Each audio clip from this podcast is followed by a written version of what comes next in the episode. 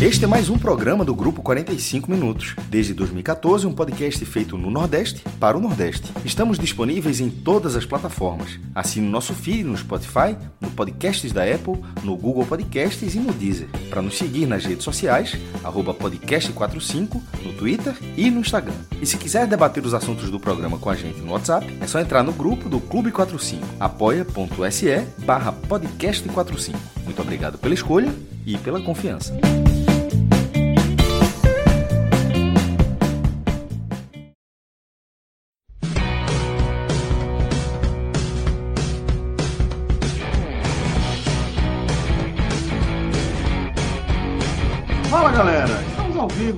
Do Grupo 45 Minutos. Eu sou Celso Shigami e já estou aqui na nossa Água Suja com meu querido Cássio Zirpoli, tá? Que já está conosco aqui nessa caminhada desde o primeiro passo e sempre também é, com aquela satisfação em trazer novos companheiros para seus primeiros passos.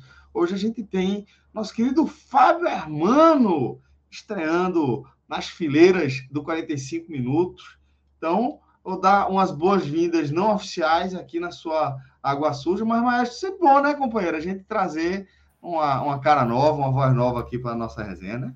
A, a, quarta série aqui apitando, pô, quantas vezes já não deve ter chamado de Fábio Irmão aí? É difícil, né, meu irmão? Isso deve ser, deve ter uma vida, uma, uma vida de piadas, de piada, de Fábio Irmão. Tipo, tipo as minhas, acho que eu escuto que é é, ó teu, tua tia, ó teu primo. Ó tua tia, teu avô, teu primo, não sei o quê. Muito, muito bom, piadista. Tu conhece, tu conhece. Tu não. conhece, é teu, é teu parente. Tu conhece. Fábio, 120, Japão tem 120 milhões de habitantes, mas tu acha que é uma loja assim, super oriental. tem que conhecer. Feito uma grande Olinda, maestro. Não, os caras disseram que é Olinda, diz, pô, meu irmão, pô, não conheço não, meu irmão, tu mora na rua Canto Pessoa, tu morava lá do outro lado da cidade. Jardim Atlântico. Jardim Atlântico. Peixinhos. Mauro Peixinho. Seja bem-vindo, meu velho.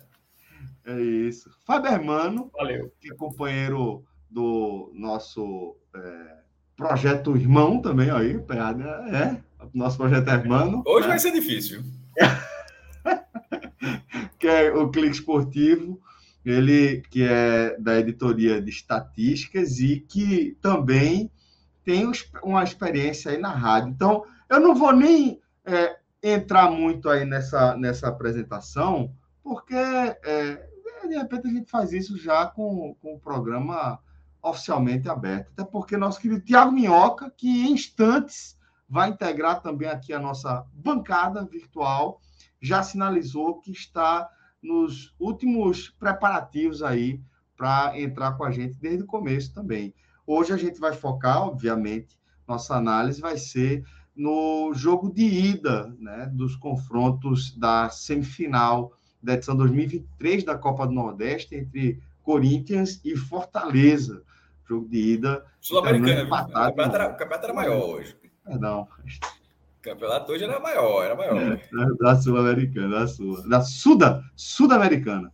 Vamos falar da Como é bom Sudamericana.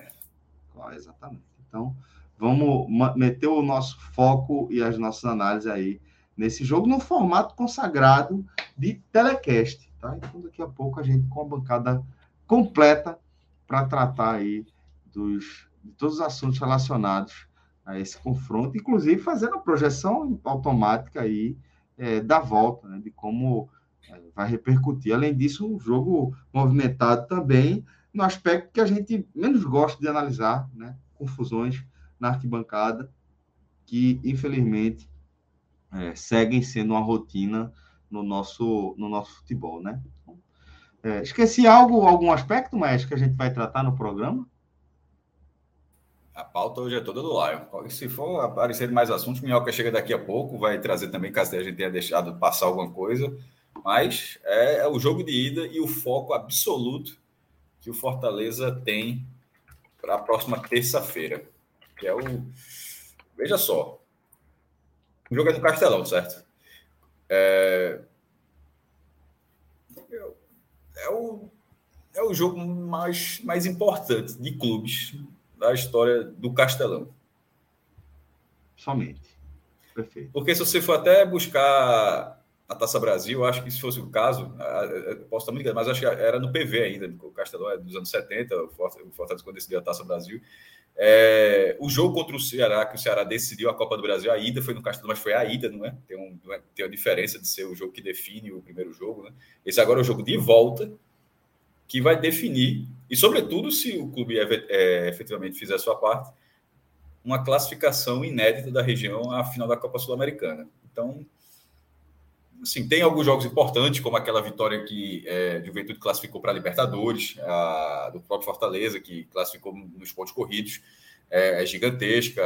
Finais da Copa do Nordeste já aconteceram alguns, alguns por lá, mas esse Fortaleza e Corinthians, inclusive, acho que o adversário pesa também, tá? Assim, é, um, é, um, é a segunda maior torcida do Brasil. É, a, a, a, mídia que vai estar nesse jogo na, na, na próxima semana é, o tamanho da premiação em jogo, o ineditismo para a região. O tamanho do adversário, né, maestro? Que então, é só falando o tamanho, do, o tamanho do adversário.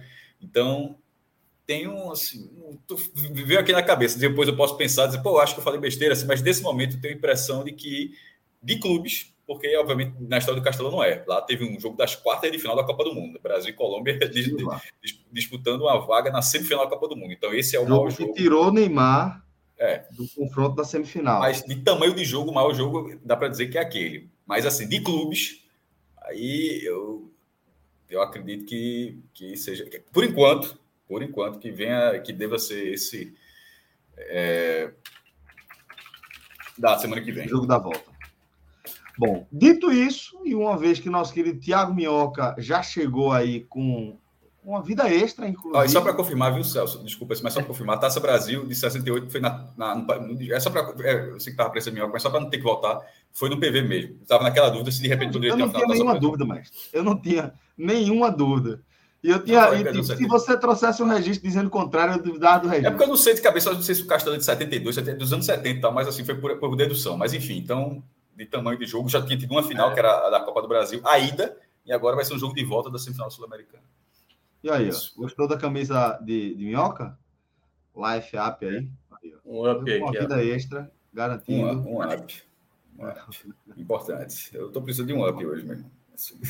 é verdade, mas tá precisando. Mas vamos lá.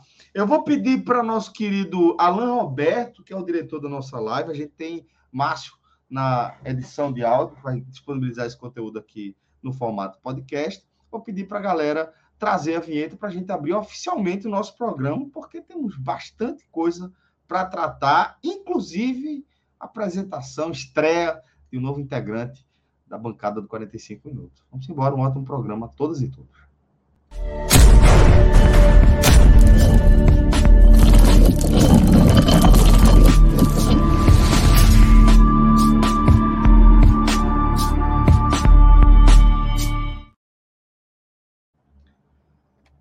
Fala galera, estamos ao vivo nos canais do Grupo 45 Minutos. Eu sou Celso Shigami, já estou aqui com meu querido companheiro maestro Cássio Zirpoli e com Tiago Minhoca, dois companheiros de longa data. E hoje a gente tem também a satisfação de trazer um estreante, um novo integrante aqui da bancada do time do 45 Minutos. Estou falando do meu irmão. Eu não vou conseguir mais. Eu estou falando do meu querido companheiro Fábio Hermano, tá? o cara que é, milita na crônica esportiva da Paraíba, tá? que está conosco no nosso projeto Hermano, o Clique Esportivo, tá? e que é, faz parte aí do nosso time de estatísticas. Então, um cara que tem um olhar diferenciado, além de também é, tá na, na equipe da Rádio CBN, lá de João Pessoa. Então, um cara que está é, qualificado aí para trabalhar aqui conosco na nossa, no nosso compromisso de cobrir o futebol do Nordeste, tá? Nosso querido Fábio Armando. Seja bem-vindo, meu velho. Uma satisfação ter você aqui com a gente na nossa programação e sempre uma satisfação trazer um novo companheiro aqui para nossa tela, meu irmão. Boa noite, Celso, Cássio, Thiago, a galera que está acompanhando aí. O prazer é todo meu, né? Tá podendo fazer parte desse time aqui. né? Não sendo nem do Ceará, nem de Pernambuco, nem da Bahia. Então, Olha isso, dele. Consegui entrar mesmo assim, então estou muito feliz. Olha é... Dá trabalho, dá trabalho. não, não, não, sei se vou ficar muito tempo depois dessa, mas, pô, é, Celso, agradecer aí, cara, a oportunidade, realmente muito feliz aí de estar tá fazendo parte desse time, vocês que são vanguarda, né, cara, em conteúdo é, de nicho aqui para o Nordeste.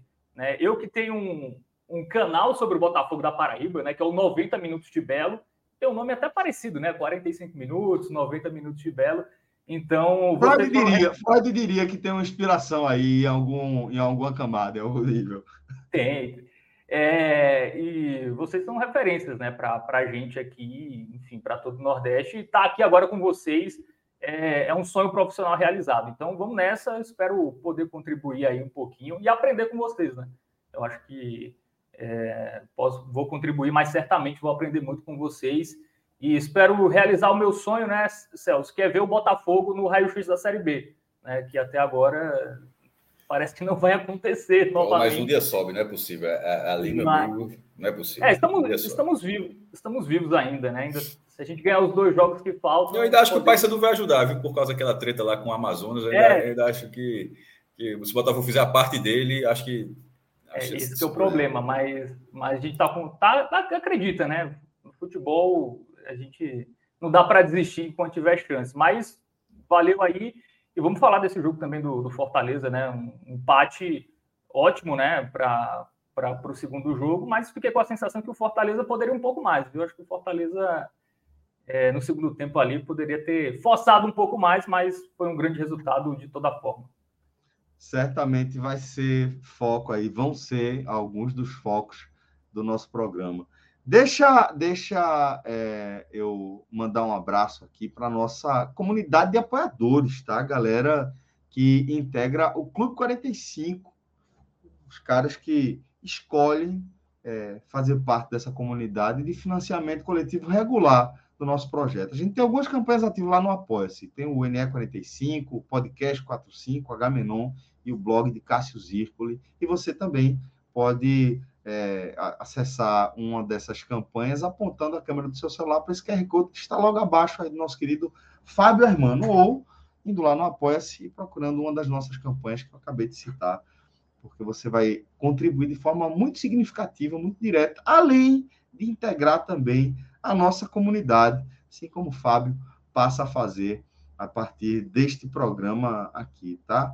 É, mas, é, como o maestro bem destacou, vamos acompanhar de perto aí a caminhada do Belo. Ainda tem chance e não é possível. Uma hora, uma hora esse acesso vem. Tá, tá minguado, tá minguado em 2023, mas tem chance ainda.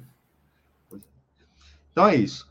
Vamos começar agora a falar do tema principal aqui do nosso programa. Né? A gente vai falar do empate um a um entre Corinthians e Fortaleza, o jogo de ida de uma das semifinais da Copa Sul-Americana, Comebol Sul-Americana, jogo que foi realizado lá em Itaquera e que, como o Fábio pontuou agora há pouco, é, deixou já algumas questões respondidas, né? algumas expectativas que a gente tinha foram de fato respondidas, porque o Fortaleza se mostrou totalmente à altura do desafio de desbancar um adversário do porte do Corinthians no cenário do futebol brasileiro, disputando um torneio é, é continental, como é o caso aí da Sul-Americana. Porque é, o Fortaleza me pareceu um time, de fato, com muito mais recursos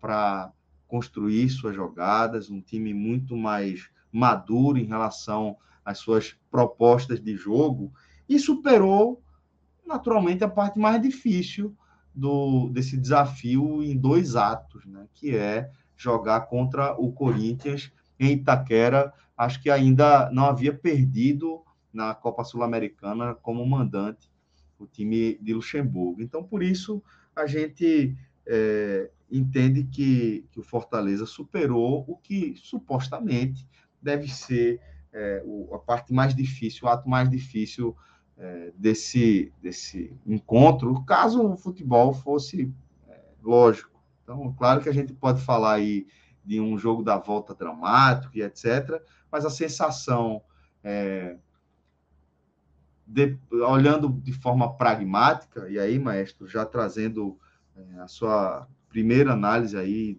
do que foi esse, essa primeira parte, esse Fortaleza e Corinthians, é, achei que o Fortaleza é, deu um passo a mais e trouxe é, a balança do favoritismo aí para o seu lado. Resta saber o tamanho da vantagem, de repente. Fala, Celso, Fábio, Minhoca, a galera que está acompanhando a gente aqui né, nesse tela é sobre uma semifinal inédita né, para o Nordeste. Primeiro, Fortaleza é o primeiro a disputar essa fase. É, o Ceará, o Sport e o Bahia duas vezes, já tinham participado das quartas, parado ali, o Fortaleza avançou e hoje fez uma partida dando sinais de que pode avançar mais uma vez.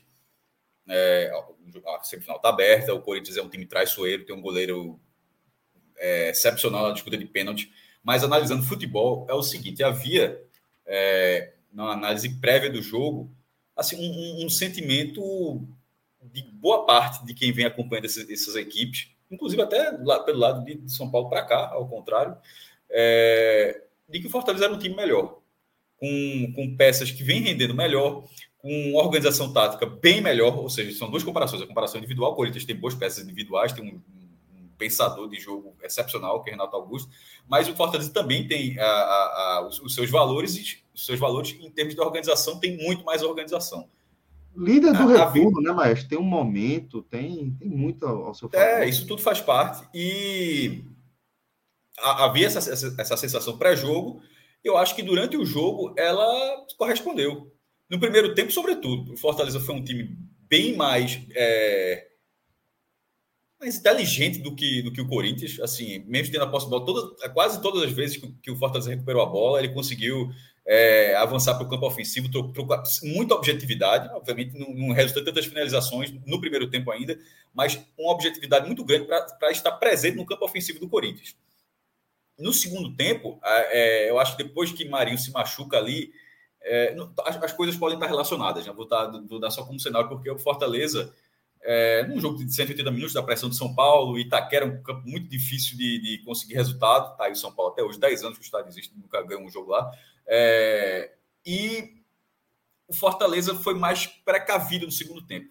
Mas uma precaução que não é retranca, porque o jogo, na verdade, fez com que ele, ele não fosse o tão melhor, na minha opinião, como tinha sido o primeiro tempo. Aí foi um segundo tempo mais equilibrado, mas sem grandes defesas dos goleiros.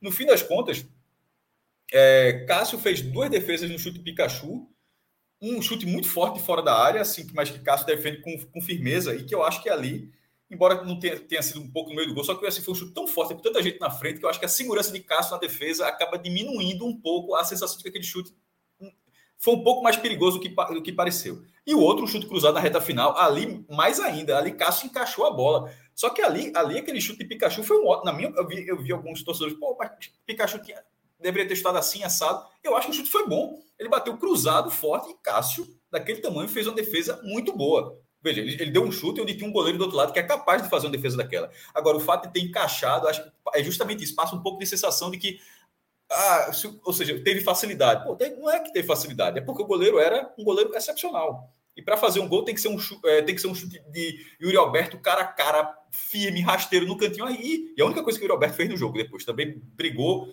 com a bola assim em termos de finalização dali para frente, impressionante. O Fortaleza é muito melhor nesse momento de ser travando do que o Corinthians.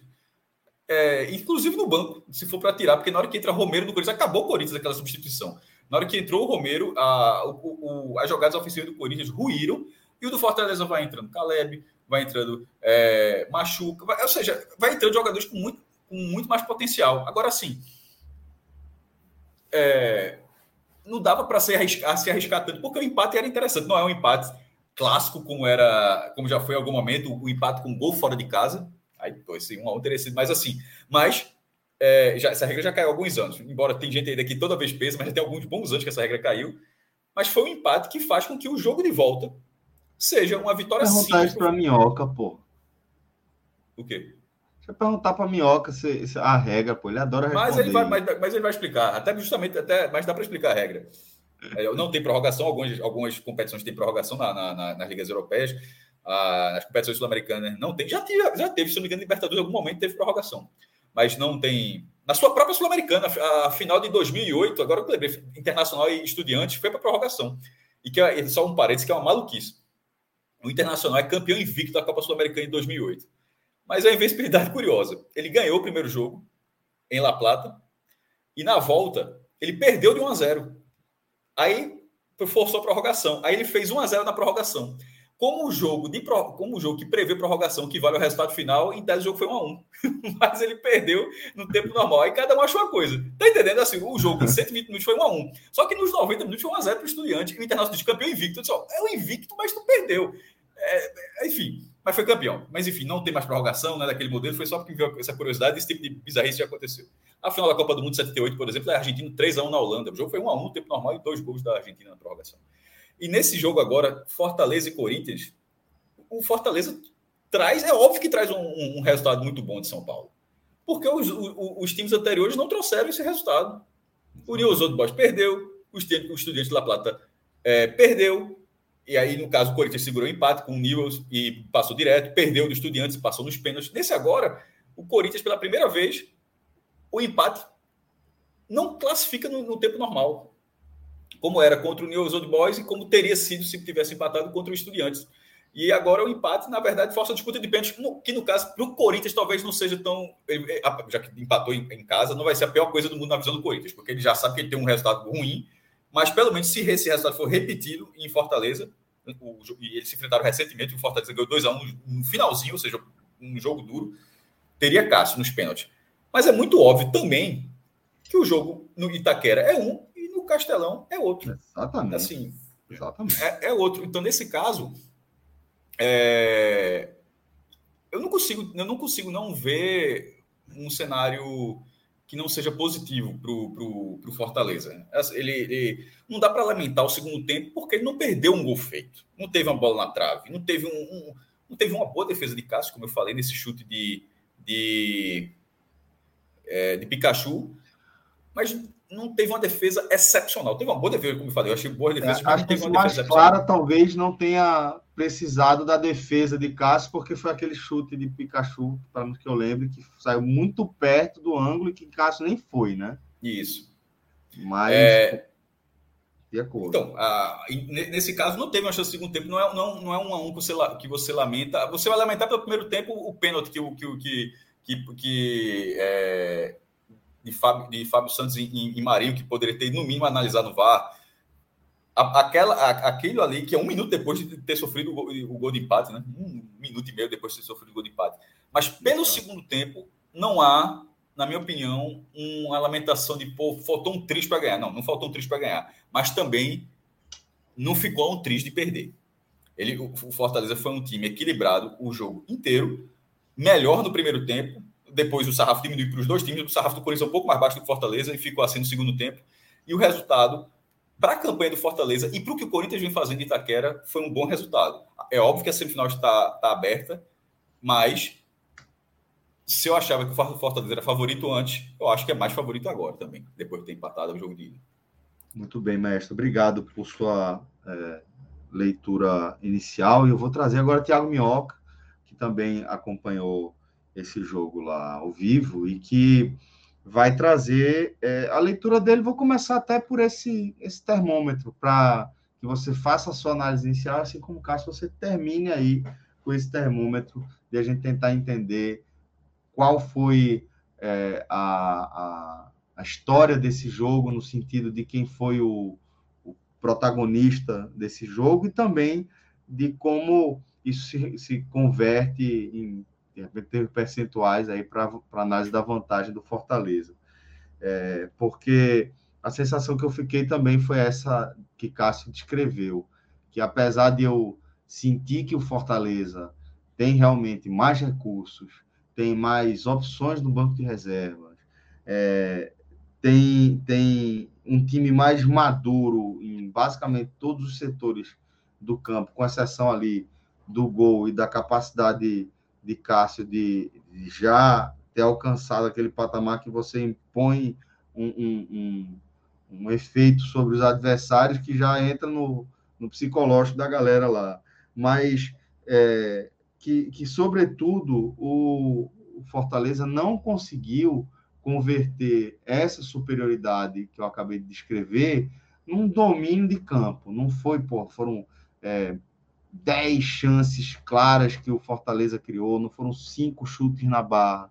O que a gente viu foi um time mais que, que constrói com mais facilidade o caminho até a área, mas não foi um Fortaleza letal, como o jogo em alguns momentos desenhou para que fosse, principalmente ali no segundo tempo, quando o Corinthians foi mais em busca do, da vitória, né?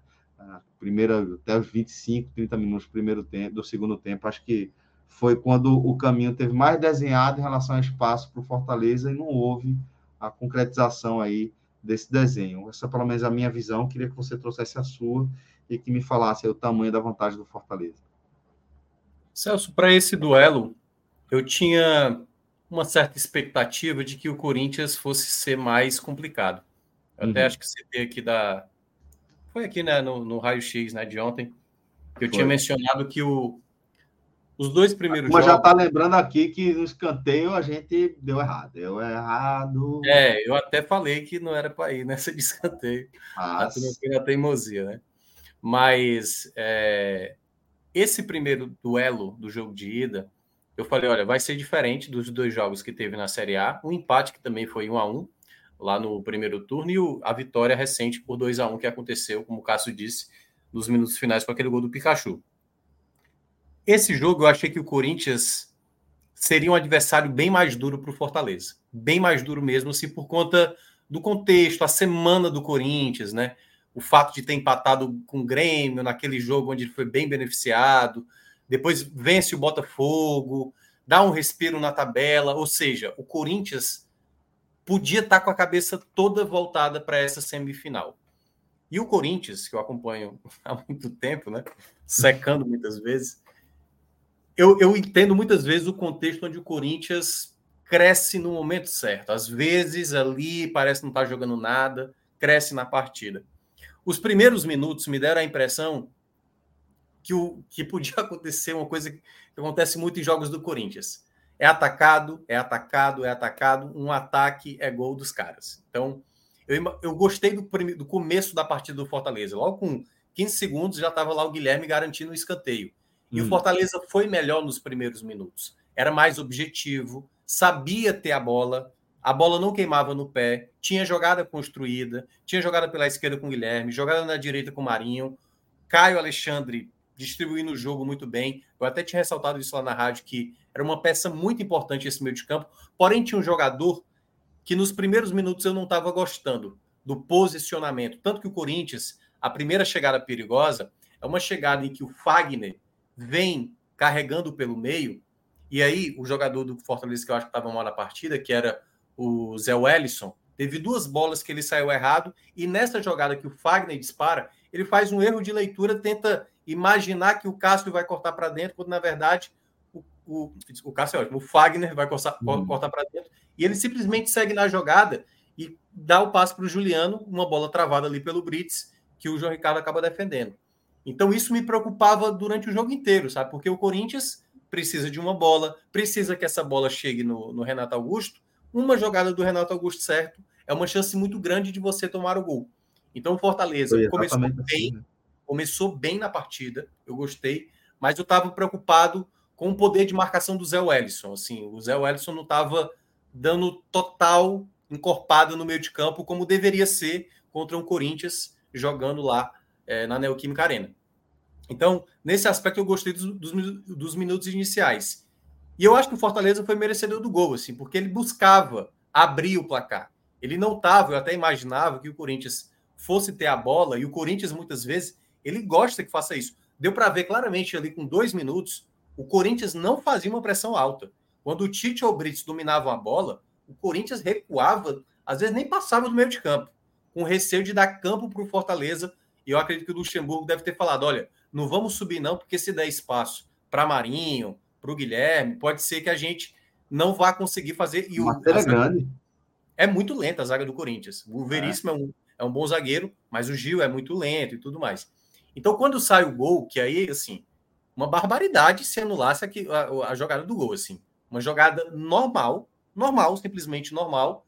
E aí a arbitragem deve ter imaginado, pela maneira como o Fábio Santos cai, né? Simula ali uma falta, que nada houve, assim. Simplesmente o Zé Wellison chega nas costas atrás dele, sem usar nenhum tipo de empurrão, e faz do gol, ele marca a falta, e uma demora muito longa para o VAR chamar e depois, de fato, considerar o gol. O que, se não fosse o VAR, e hoje quem reclama do VAR não pode reclamar, futebol cearense, em 94, sofreu com isso, exatamente no lance em cima do Sérgio Alves, né, que o Ceará acabou passando. E muita gente até fala: será que se fosse uma arbitragem brasileira, primeiramente, o VAR chamaria? E segundo, né, será que o árbitro manteria né, a, a, marcação? Porque muitas vezes é isso, né? Às vezes, por conta do peso do time, poderia ter um, um favorecimento ali para o Corinthians, Corinthians, mas foi marcado o gol acertadamente. E após o gol, Celso, é quando eu acho que é o Fortaleza recuar. Eu não, eu não vejo problema de nenhuma equipe, desde que você saiba recuar corretamente. O Fortaleza total, fez essa, essa estratégia contra o São Paulo, mas fez de maneira errada. O São Paulo massacrou o Fortaleza naquele jogo do Morumbi na quarta-feira passada e o João Ricardo foi fundamental para segurar aquele 0 a 0. Só que boa parte ali da reta final era o Corinthians bem mais perigoso. Foi talvez o pior momento do Fortaleza no jogo. Foi quando o Corinthians faz o gol e aí foi no momento que deixaram o Renato Augusto com muita liberdade, muita liberdade para dar aquele passe para o Yuri Aberto para fazer o gol do empate. E após esse gol do empate, o Corinthians continuava atacando. Então, teve uma cabeçada já no último lance do primeiro tempo que o João Ricardo teve que trabalhar. Então, o final do primeiro tempo, quando terminou o primeiro tempo, foi um alívio para o Fortaleza, porque de fato o jogo estava desenhado para o Corinthians até fazer aquela virada a qualquer momento. Quando volta do intervalo, e aí eu vou, vou nem entrar detalhadamente ali nas trocas nem nada, mas o que é que eu senti no segundo tempo? Algo que o Cássio mencionou. Eu acho que o Fortaleza foi bem inteligente para realizar esse segundo tempo, mas bem inteligente mesmo. Por quê? Não precisava se expor tanto para esse jogo. Né? Até o Fábio mencionou que Fortaleza poderia ter sido um pouco mais agressivo. Poderia. Mas esse agressivo, muitas vezes, poderia ter custado uma jogada de contra-ataque. Eu vou é, até pegar um lance especificamente que aconteceu no segundo tempo. Teve uma jogada que a bola sobra e o Tinga dá de bicicleta, né? E é. o Cássio acaba achando. Na tá. sequência da jogada, o Cássio faz um lançamento absurdo para o Yuri Alberto, que sai na boa, no um contra um, e o Yuri Alberto acaba finalizando mal. Mas ele escolhe tipo... mal, né? Porque tinha, tinha a opção de chegada pelo meio também. Sim. Ele opta pelo corte, Não, bate, Alberto bate, bate é, fraco, um bem limitado. Bem limitado, o Yuri Alberto. Ah. E esse lance, eu falei, é esse tipo de lance que o Corinthians basicamente espera de um adversário que é mais qualificado do que ele. O Corinthians de hoje é um elenco pior do que o Fortaleza. E Sim. quando eu vi esse, esse lance, eu falei, cara, esse é o tipo do lance onde o Fortaleza tem que total atenção. Não se expor tanto. E eu acho que na soma geral do segundo tempo, foi o Fortaleza que teve melhores chances, apesar de não ter tido uma chance real. Porque teve uma finalização do Pikachu próxima trave, teve essa que o Cássio mencionou, que ele encaixa já no final da partida. Teve um chute do Machuca, que ele sai de três marcadores, mas acaba finalizando errado. Teve uma do Guilherme também, que foi uma finalização de fora, tudo bem que foi uma finalização tranquila. Então deu para ver que o Fortaleza, no segundo tempo, ele entendeu o jogo que ele precisava fazer. Correu pouquíssimos riscos. Perdendo o Marinho. O, o Corinthians bateu na casa de 70% de posse da bola no segundo tempo. De fato, dava uma sensação de que, tipo, parece que o Corinthians tá muito à vontade, mas em nenhum momento, em nenhum momento assim, foram bolas alçadas, bolas atravessadas na área que foram mais perigosas. Não, nesse momento que você está descrevendo aí, onde o Fortaleza, onde o Corinthians bateu 70% de posse de bola, foram do Fortaleza as melhores chances. Sim. O Corinthians tinha posse, o Corinthians chegava, mas quem cedia espaço de verdade ali para chances mais agudas era o próprio Corinthians. É. O Fortaleza, você descreveu todos os lances que você descreveu ali, todos eles aconteceram basicamente nesse momento aí que a gente está é. citando. É, eu acho que o segundo tempo do Fortaleza foi bem estratégico. Claro, poderia ter tido mais felicidade na finalização para sair vitorioso, mas eu acho que na soma geral fica um bom recado Né? Acho até que esse empate, eu sei que o torcedor talvez quisesse muito mais ali uma vitória para ter essa vantagem, e é óbvio que a vitória é melhor do que o empate, mas eu digo muitas vezes até para o psicológico, para o time não, não perder esse foco, sabe? A gente viu o Fortaleza vencer o Libertar uh, nas oitavas de final, e o Fortaleza jogou mal aquele jogo contra o Libertar, principalmente no primeiro tempo. O fato de ter esse empate, claro, o Corinthians vai jogar todo recuado né, no jogo da volta, mas eu acho que na estratégia que o Fortaleza estabeleceu no segundo tempo, sabe, de se proteger, poucas chances foi cedida para o Corinthians, uma cabeçada até tranquila, uma cabeçada fraca que o João Ricardo pegou. No máximo mesmo foram bolas alçadas com perigo que passaram ali na área do Fortaleza, realmente chances perigosas. Mas de fato não fez o João Ricardo trabalhar tanto. O Cássio trabalhou mais no segundo tempo do que o João Ricardo. Mas as finalizações do Fortaleza também não foram tão assintosas assim. Eu sei que o chat aqui está falando muito da questão da penalidade, depois a gente pode até, até debater, mas não, eu acho que isso. Não se preocupe que esse é. tema está anotado e a gente vai falar dele especificamente. Isso. Mas, em suma, esse resultado para o Fortaleza, eu considerei um resultado bom. Não acho que está uma coisa. Assim, o que é que me paira dúvida para esse jogo da próxima terça-feira? O Marinho, por exemplo, saiu machucado.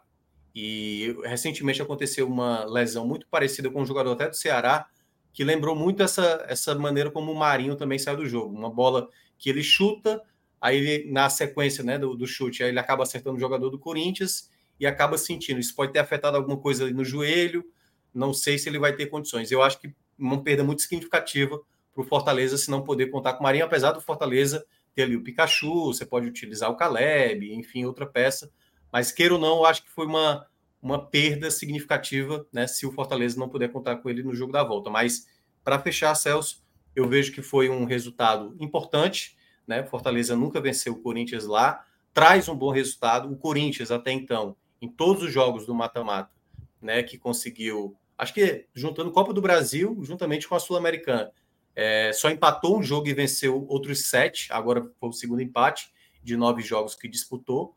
E agora, né, o Corinthians é, virá para cá, certamente deve poupar no, no clássico contra o São Paulo, o Fortaleza também no duelo contra o Grêmio, mas eu considero um resultado bom, um resultado bom. Nada, não acho que também é algo. Eu, é, e aí, é realmente para fechar, eu consigo ver o Fortaleza superior ao Corinthians, mas muitas vezes você ter uma, uma peça importante, às vezes determina uns jogos como esse, sabe? Exato. O Renato Augusto Renato Augusto decide isso num passe, é, ele decide isso é. numa cobrança, enfim.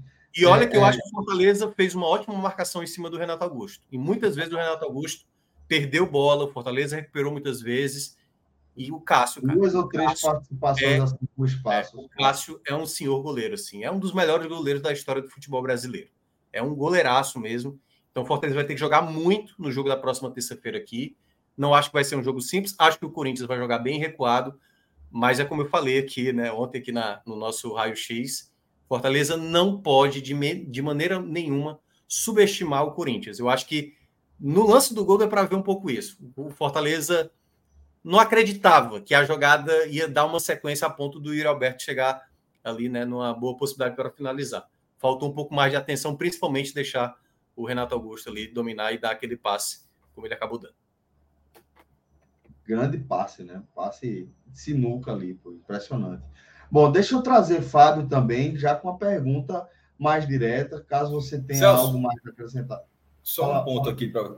Tu tá microfone aí que eu tô vendo, né? Mas eu acho que ele deve estar desligado. Não tá, acho que não tá captando pelo microfone, não. É, tá aquele som meio abafado, que geralmente o som, o microfone não tá conectado. É como se fosse no computador.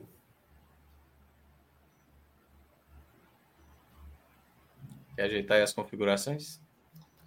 Vou.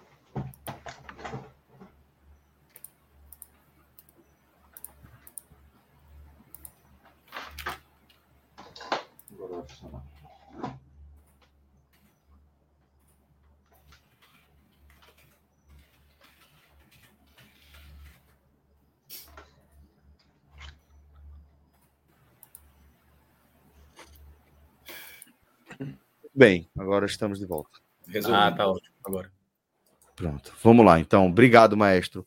É, então, Fábio, é, queria que você trouxesse aí é, algum complemento em relação à análise do jogo, mas de forma mais objetiva, queria saber como você enxerga a vantagem que o Fortaleza está levando para o Castelão, para a gente já mergulhar mais especificamente aí nessa, nesse aspecto.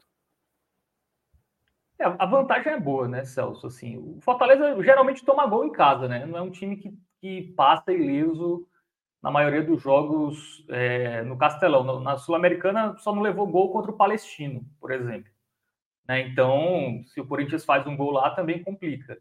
Né? O Corinthians dificilmente toma mais do que um gol por jogo. Né? Quando, principalmente quando joga tentando essa retranca aí é, para levar para os pênaltis, enfim, para levar em banho-maria. É, a estratégia do Corinthians me parece que vai ser muito essa no, no próximo jogo. Tentar achar um gol e levar o jogo ali ou para os pênaltis ou segurar um placar caso ele consiga é, ser mais favorável. Né? Sobre o segundo tempo, eu acho que a, teve queda, o jogo teve, perdeu intensidade, né? acho que também muito pela, pela média de idade dos dois times. Né? É, Corinthians é um time cheio de veteranos, né? É, o Fortaleza menos, mas também muitos jogadores ali na faixa dos 30, então acho que eu acho que o, o Voivoda também quis dar uma segurada em relação a isso, né? De, de também não não ir para uma trocação, né? Porque o Corinthians estava atacando, se o Fortaleza também entrasse nesse jogo, seria mais arriscado para ele é, tentar essa estratégia. Mas o, o resultado é bom. É, foi um, um empate que, pela, pela diferença né, do time do, do, do, Fortaleza. A gente vê um time organizado, que sabe o que faz com a bola, né? O Corinthians vai muito ali nas individualidades, né? Vai ali muito no Renato Augusto ou nos laterais, enfim, alguma jogada ali, algum lampejo dos seus jogadores. Mas você vê ali que é um time que tem dificuldade, tanto que no segundo tempo teve muita posse de bola, mas não teve chances claras de gol, né? Então é, tem, tem essa questão que o Fortaleza soube segurar, mas também é, ficou também a impressão que poderia, assim, às vezes fica a sensação que poder, vendo o jogo assim, né, vendo até a facilidade quando, principalmente no, nos primeiros 25 minutos, que o Fortaleza é, foi para o jogo, teve um jogo equilibrado e atacou, e tanto que achou o gol, é, conseguiu o gol é, nesse, nesse ímpeto do primeiro tempo. É, acho que, em, pelo menos em parte do primeiro do segundo tempo, ele poderia ter tido essa estratégia. Né? Ainda teve chances, né? principalmente com o Pikachu, que o Cássio é, defendeu, mas é, é um, é um ótimo resultado. Mas o Corinthians é muito perigoso, né? O problema é esse, né? O Corinthians é um time que é, você pensa que está morto, né? Na, na, na Sul-Americana, ele está nessa semifinal, é meio um milagre, né? O jogo contra o Estudiantes é, foi, foi algo que acho que a gente não vai ver tão cedo no, em um jogo mata-mata assim tantas chances desperdiçadas pelo time pelo time da casa. É, mas acho também difícil que o, que o Corinthians consiga repetir no Castelão, ter a sorte que teve lá em La Plata. Né? Então, eu acho que esse é o ponto do, do Fortaleza, que se conseguir jogar como normalmente joga no Castelão, tem tudo para ficar com essa vaga na final. Muito bem. Esse Fabermano também complementando esse nosso, nosso primeiro giro, tá? Deixa eu trazer logo uma, um superchat que a, gente, que a gente recebeu, já dando um abraço aqui no nosso caríssimo Marcel Pinheiro. É, tá dizendo que peso emocional sai do Lion para o Corinthians. Minhoca, um abraço.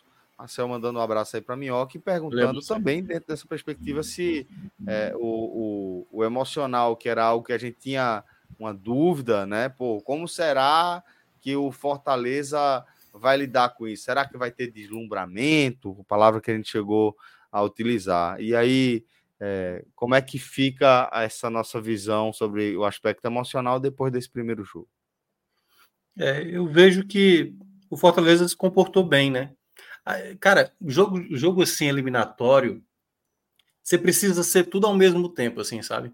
E saber utilizar a sua carga emocional na hora certa sabe, na hora de fazer cera, na hora de você enervar o adversário, na hora de você ser frio, na hora de você ser mais é, rápido na jogada. É muito detalhe, sabe? Mata-mata é isso. Mata-mata é por isso que muitas vezes uma equipe menos qualificada, como foi o caso do Corinthians, vai conseguindo resistir, porque perceba, nas quartas de final, a cada lance que o Estudiantes perdia, o Estudiantes ficava cada vez, cara, a gente não vai fazer gol hoje mais, é só prime, aquele primeiro gol, entendeu? Então o efeito emocional às vezes é com as coisas que vão acontecendo. O Fortaleza, quando estava melhor na partida, ele faz o gol, ali parecia que, só que depois o que acontece depois do gol, Fortaleza dá uma recuada e o Corinthians começou a encontrar espaços ali, sabe? A fazer algumas jogadas de ataque mais perigosas. E, eu acho que o Fortaleza soube se comportar bem. Tem jogadores experientes, mas isso nem sempre quer dizer uma vantagem. Às vezes, por exemplo, o Kleberson na Copa de 2002 era um garoto. Ele, aliás, ele e Gilberto Silva. E eles é, foram os volantes do Brasil naquela Copa, entendeu? Às vezes não, não tem uma métrica para você dizer, ó, essa aqui é a fórmula certa de você conseguir saber jogar o jogo. E o Fortaleza soube se comportar bem, sabe, com as situações, quando estava no empate, é, quando estava ali no segundo tempo, tinha muito tempo, o Corinthians atacava, sabendo resistir. Então, acho que o emocional do Fortaleza foi bem. Isso é garantia de que o segundo jogo o Fortaleza vai repetir isso?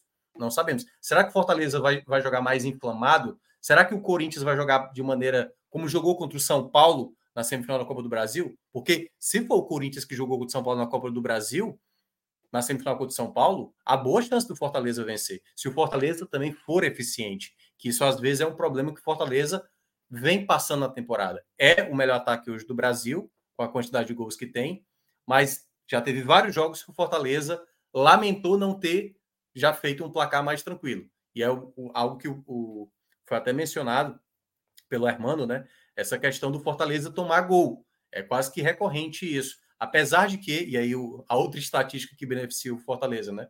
O Corinthians, por exemplo, jogando fora de casa, para fazer um gol é uma lenda. Não fez gol contra o São Paulo. Acho que também na contra o Remo não fez, contra o América Mineiro não fez, contra o Atlético Mineiro não fez, contra o Estudiantes não fez. Uh, Mas fez contra o Fortaleza. não, não, perto... eu tô falando mata-mata, mata-mata, mata-mata. Certo. certo. É, mas, assim, não, mas, é... É, mas, tem, mas nesse caso vale claro, porque claro. é um confronto tão recente entre eles. Sim, sim, sim, sim. É claro que assim, é um contexto que o Corinthians, por exemplo, tinha vencido o primeiro jogo em casa, se dava o luxo ainda de poder tomar um gol. E eu acho que o Corinthians vai usar um pouco essa postura do o pênalti é nosso, entendeu? Os pênaltis para eles é como se fosse uma carta a favor, e queira ou não é, se a gente for comparar né, pelo, pelo goleiro que tem. Mas eu acho que o emocional do Fortaleza foi bem nesse jogo, mas não é garantia de que no próximo jogo vai ser. Mas se o Fortaleza se preparar bem para essa partida, tem, tem boas possibilidades. Muito bem, é, agradeço é, aí ao nosso é, querido Marcel. Fala, maestro. Só dando continuidade ao que Por favor. o Minhoca falou, eu, eu, acho que a linha é exatamente essa. É, vendo aqui no, no chat, enquanto estava vendo algum, alguns torcedores do Fortaleza comentando no Twitter também, é, tem uma, uma, passa uma impressão de que o empate não foi bom. Diz, pô, como assim? Pô? É, é, óbvio que foi bom, pô. Assim, era, o único resultado possível era só a vitória, porque assim, é o que parece. É, se, o, se, o, se, o, empate é questionado, então só, o Fortaleza só sairia satisfeito se tivesse vencido. Ele traz um confronto aberto, veja como se fosse um jogo único no Castelão. Tipo, anulou, anulou o jogo de Itaquera e agora a semifinal vai ser decidida em jogo único no Castelão. Esse é o cenário. É um cenário muito favorável. É, de um time que ainda vai ter nem vai ter o um jogo contra o Grêmio, deve colocar os reservas. O Corinthians ainda vai fazer um clássico. Então, assim, o, até chegar na terça-feira, é, isso, isso, tudo, isso tudo não significa classificação, não é isso não. Mas assim, mas a pavimentação do cenário, é, é, a construção do cenário até o confronto, ela é favorável. Agora, na hora de começar o jogo, vai ter, vai, o jogo vai ter suas nuances e, e, e tipo, não é, não é um cenário de se o Fortaleza não classificar dentro do Corinthians foi um castelaço. Até, isso era até um debate é, que Celso, a gente estava em office, seria só o que seria se não acontecesse? Eu disse, não, não é a mesma coisa daqueles três jogos da Série C. Porque ali era o Fortaleza contra o Juventude, Brasil de Pelotas e Macaé. Agora é Fortaleza contra o Corinthians. Então não uhum. tem como ser Castelaço se. O, o, nesse caso, o Castelaço seria se o time está ganhando 2 a 0 e toma uma virada faltando 5 minutos para acabar. Aí é, é, uma pipocada. Agora, um jogo duro. Como se é uma semifinal, tá? É uma, é uma semifinal de Sul-Americana que outro time que passou por boas equipes, sofreu bastante, mas passou por boas equipes, e vai endurecer esse confronto da volta, vai tentar endurecer esse confronto da volta. O Fortaleza tem time para ganhar no tempo normal, mas ao mesmo tempo o Corinthians também tem consciência de que se não ganhar no tempo normal, tem um, um, fator, um fator importante, e a gente até, tem até falado isso na, na, na prévia da semifinal, de ter um jogador que ele confia demais e que já trabalhou muito esse ano. As Corinthians só caiu para o Ituano, mas, mas tirou o Remo, tirou o Atlético Mineiro, tirou América o Estudiante. É, assim, é um, é um, isso nesse ano.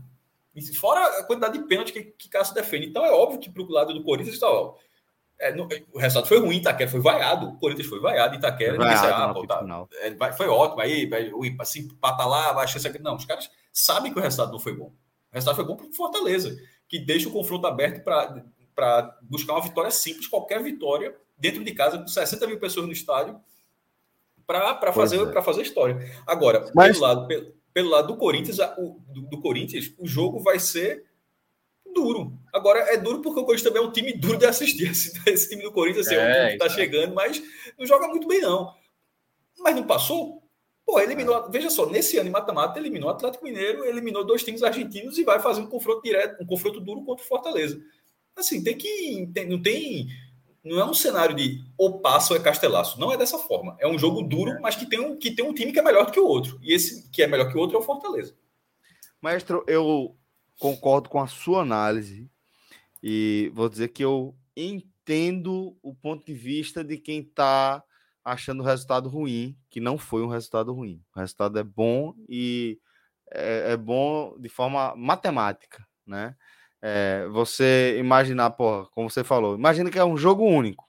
Classificação contra o Corinthians depende de um jogo único no Castelão, onde o Fortaleza é, passa com a vitória simples. Pronto. Então, esse é o cenário que todo torcedor do Fortaleza assinaria, e é esse o cenário que está posto. Agora, tem o danado do roteiro, e eu acho que alguns torcedores do Fortaleza conseguiram enxergar que o caminho para uma classificação mais tranquila se abriu nesse jogo em Itaquera, sabe? Eu acho que, que é, houve um, um, recortes ali do jogo em que o caminho se abriu para o Fortaleza e isso não se concretizou. Mas daí a transformar isso num resultado ruim, claro que não, né? Claro que não. Isso que é eu queria fazer. Rapidinho, complemento. Rapidinho assim, é porque assim, o Fortaleza nos últimos anos ele levou tanto o patamar dele, né? E ele chegou para esse duelo, assim, mas não, foram, não foi pouca gente. E eu acho que também não foi uma coisa meio que estudada assim a mídia do Sudeste colocou Fortaleza como favorito, porque, sabe, assim, para tirar o peso do Corinthians. Não, eu acho que o Fortaleza. Não, pô, é o líder do hoje... retorno, pô. Todo mundo isso. acompanha isso. Tá na é, rotina Fortaleza... de quem acompanha o futebol da, da, da Série A. É, o Fortaleza construiu ao longo desses anos, dos últimos anos, né, desses Sobretudo cinco anos isso. aí que está e possivelmente já sexto ano de Série A, esse status de uma equipe respeitável a ponto de realmente o Corinthians realmente, por exemplo, teve vaia quando terminou. Eu até eu não estava ouvindo a transmissão nem nada, eu estava fazendo a minha transmissão pela rádio, mas eu estava olhando aqui na internet e teve vaia da torcida pelo resultado. Né? A, a torcida do Corinthians não ficou satisfeita com o empate foi, de casa. Foi. A gente comentou, a gente comentou é. isso. No apito final teve vaia. Isso. Então eu acho que o, o ponto, eu acho que às vezes é um pouco disso, sabe? torcedor que fez a festa que fez, eu vi muita gente comentando: caramba, se vencer o Corinthians, Imagina como é que vai ser a recepção. E às vezes não precisa disso, não, gente. Sabe assim? Eu acho que deveria ser, a recepção deveria ser. Não, eu sei, mas o, o, que eu estou dizendo assim, não precisa também sempre desenhar o, o cenário perfeito para que as é, coisas. Aquela coisa dessa forma. Quebrar assim. o tabu em cima do Corinthians seria lindo, seria maravilhoso, cara. Seria maravilhoso. Mas também vencer não seria também garantia, entendeu? Só é um confronto que... em dois lados. Eu acho que tem que encarar dessa forma. Pode até se classificar. Se vencer, pode ser empate na volta e de repente o Fortaleza passa nos pênaltis assim, não ganhou do Corinthians. Dane-se se não ganhou do Corinthians, assim, você tem que eliminar. Agora, ó, tem um, um, uma frase aqui que eu falei de Vitor Vitorino. Cássio, se é dura pra, se é duro para você assistir o Corinthians e você nem torce, imagina para quem torce veja todo o jogo. É. para você ver o, o, o, o, corintiano, assim, o cara deve ter visto a partida. O cara não ficou satisfeito, o cara sabia que uma chance de ganhar a força de Itaquera era hoje. O cara, o cara tá assim, ó, vamos tentar porque já conseguiu outras vezes, mas é. foi ruim. Bom, é, deixa eu fazer mais uma pergunta aqui para vocês antes de a gente é, passar pelo que não é futebol e depois a gente ainda ir para os destaques positivos e negativos. Mas ainda falando de futebol, há uma, uma grita muito grande em torno daquele lance que envolve Marinho, né? Dentro da área. né? Tem um lance do Bruno Pacheco e tem um lance de Marinho. O Pacheco eu achei que é mais pênalti do que o do Marinho. Sendo bem. Já antecipando aqui a minha visão, eu acho que o, eh, aquele do Pacheco é, é pênalti, né? Mais pênalti. Eu acho que aquilo é pênalti, tá em cima da linha e sofre a falta. É, tem um contato eu... só no jogador e eu não acho que o de Marinho. Eu discordo disso. Eu acho que eu, eu acho exatamente o contrário.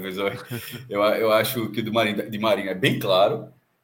O, teatro, o, o teatro dele pode ser teatro, mas o teatro não, não faz com que não deixe, não exista falta. Talvez faça assim, ah, o cara é, acabou forçando, mas o contato, o contato é muito óbvio, nem acertou a bola. O outro, eu acho o outro, eu acho que, que ainda esse que foi mais perto da linha na disputa de bola. Eu, é, eu vejo o contrário nesse, nesses dois cenários. Mas, de toda forma, era para ter tido um pênalti. Assim, seja na visão de Celso de um lado, como na minha para o outro. Ou seja, poderia Fortaleza ali flertou para ter um pênalti a favor. Pronto. Então, temos já as visões, é, os lances né, postos e a minha visão e a do maestro. Apesar de é, em, em visões diferentes, o resultado nesse caso foi o mesmo, mas Minhoca e Fábio também queria a visão de vocês sobre esses dois lances, tanto em Bruno Pacheco quanto em Marinho. Ambos no segundo tempo. Vai lá, Fábio. Você tá é, eu, acho que, eu acho que o do, do Bruno Pacheco foi, foi pena, foi, é, foi joelho com joelho, né? É, é. O, o Gil acerta o joelho do Bruno Pacheco. Isso. E no lance do Marinho, o, a, o pulo do Marinho, a forma que ele cai, né, é meio estranha, né? Parece que, que realmente não é pênalti muito pela forma que ele caiu, né? E aí eu acho que o VAR quis seguir aí a, a, a orientação do, do árbitro de campo, é, a leitura do árbitro. Mas daria, porque houve o toque, né? O, o, o Marinho coloca a bola na frente e o Fábio Santos desliza e só acerta o, o pé do Marinho, mas acho que é, os dois são bem discutíveis. Eu acho que o do, o do Bruno Pacheco foi mais, é, mais, mais, claro, né? E até no campo, como no VAR, acho que é mais claro. E aí eu acho que do Marinho fica muito a forma que ele cai, né? A forma que ele cai é muito estranha. É. E aí eu acho que o árbitro foi, é, foi, foi levado a não marcar pela forma que o, que o Marinho cai, que, que, que é, parece que ele está simulando, né? Parece que ele parece que ele coloca o pé na grama e cai assim. Nem parece que houve o toque, mas vendo. Ele foi, ele foi para o contato, e o contato houve. É. Eu, eu, eu, gostei, eu gostei da leitura que o maestro fez, mas eu acho que o complemento é esse. Você sente que ele também participa ali daquele. Ele também tem uma, uma colaboração é, ativa, né? Dá uma na, forçada, naquele... né? Dá uma forçada ali para cavar. Então, é, no campo, eu até entendo o árbitro não, é, não, não marcar e o, e o VAR também deixar a, a leitura do árbitro seguir mas eu acho que do Bruno Pacheco foi. foi acho que foi até bem mais claro do que, do que o do Marinho. Minhoca, e você, meu irmão? O que é que você achou aí desses dois lances? É, eu vi muitos grupos assim de WhatsApp no qual eu faço parte, uma certa gente achando que foi pênalti, assim, tanto os dois lances, né? Outras pessoas dizendo que não. Curiosamente, você falou que um foi mais e o outro não, e o Cássio já pensou diferente. Vamos lá, o que, o que, é que eu acho que seria absurdo se anulasse o gol do Fortaleza, certo? O gol do Fortaleza eu ia achar que era um escândalo se fosse de fato anulado. E graças a Deus, né? A, o VAR e o árbitro. Demorou muito ainda, viu? Demorou muito. Foi, turma procura, a turma procura, é, isso é, aquele, é aquela, aquela blitz que o cara para, que você tá indo embora, o cara faz, liga o farol do traseiro, o farol traseiro do carro, só para dar uma conferida. Aí, puta é. merda, velho. e não Mas... encontraram nada no caso do Fortaleza. Sim, é assim. É, é, assim, é aquela coisa. Se tivesse levemente por acho que talvez o juiz não teria isso, voltado atrás. Isso. Porque, obviamente, ele né, não ia cometer uma volta dessa. Mas, analisando os dois lances, o primeiro que foi do Pacheco, acho que o primeiro foi do Pacheco, né? Não, acho que Vamos o primeiro lá. foi do Marinho. Foi do Marinho? Agora estou na então, dúvida. Tá, na dúvida, enfim, vamos lá. Vou, vou fazer a do Pacheco primeiro. Quando o jogador do Corinthians toca primeiro, ele toca primeiro o pé no chão, sem acertar o Pacheco. Na sequência, aí tem esse contato joelho com joelho. Marcável? Marcável. Mas a ponto de também é, da arbitragem conferir se foi pênalti ou não, esse é o tipo do lance que, se marca a penalidade, poderia também ter uma contestação do outro lado e dizer ele toca primeiro na grama, depois acerta muito mais pelo o complemento do movimento. Ele tem que acertar a bola, Minhoca. Não é a grama, não. A grama, sei, pô, ele pisou ali. Sei, mas... mas aí, mas vamos lá, ele pisa na grama e na sequência tem um contato que é, digamos, é a continuidade do movimento da perna. Eu só estou dizendo que era marcável, marcável, certo. mas o fato do VAR não analisar, para mim, tanto esse lance como do Marinho, ele entra na base da subjetividade, porque não é um lance totalmente claro e objetivo, apesar de a gente estar tá vendo o toque, certo? Porque eu uhum. acho que a primeira ação, a primeira ação do jogo. E só para lembrar, para a galera também não ficar desesperada. Se acontecesse a mesma coisa para o outro lado, eu também falaria a mesma coisa. Se fosse o zagueiro de Fortaleza dando um bote, primeiramente tocando no chão e depois tendo contato joelho com joelho ali, eu acho que era marcável, mas se não marcou, o VAR para mim não deveria é, interferir. E no lance do Marinho, é um carrinho, primeiramente, sem acertar o Marinho, e o Marinho se, se aproveita desse carrinho para esperar o contato e depois se projetar. O Marinho, eu já falei aqui diversas vezes, que o Marinho é um jogador que me incomoda muitas vezes desse cai-cai, de maneira insistente. Apesar de que, até agora, com Fortaleza, ele já sofreu três penalidades. Aliás, uma delas contra o Corinthians aqui. Eu vi um é... levantamento que ele é o jogador que mais sofreu pênalti aí no, no Campeonato Brasileiro nos últimos anos. É, acho que é, não tem esse levantamento. Mas em todo caso, sim, as, os dois lances, se há o juiz marcando pênalti, eu não contestava. Como não marcou, eu também não contesto, porque eu acho que é, eu acho que é um lance muito no limite da interpretação, sabe? E o VAR, queira ou não, goste ou não, é uma questão do, do si, do, muitas vezes tem que ser um lance mais objetivo, sabe? Como, por exemplo, um pisão na área, o, o, a mão que o Yuri Alberto colocou no jogo do Grêmio. Ali é algo muito claro. Esse hum. era passível de marcação, acho que poderia ter marcado os dois, mas eu não vejo assim uma coisa escandalosa.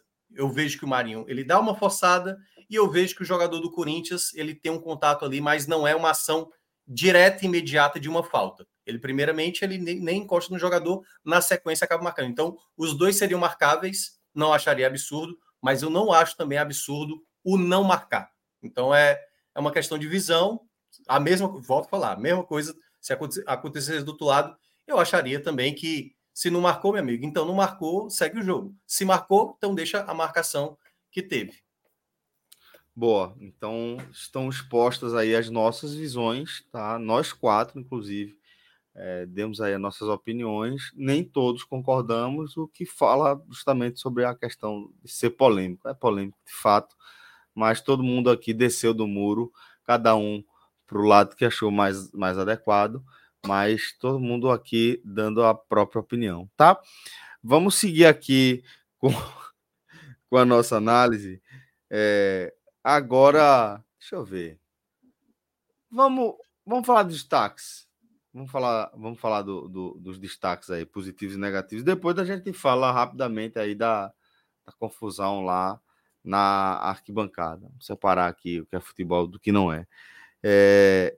E aí, vocês querem, vocês querem que a gente coloque já o, o, o novato, o estreante, na, na fogueira e já pede para ele começar apontando os destaques, ou a gente vai, vai é, é, ser cordial e, e, e, e ser bom se ele ficar à vontade para ir, primeiramente, pode, pode é, é, Se ele ficar desconfortável, pode.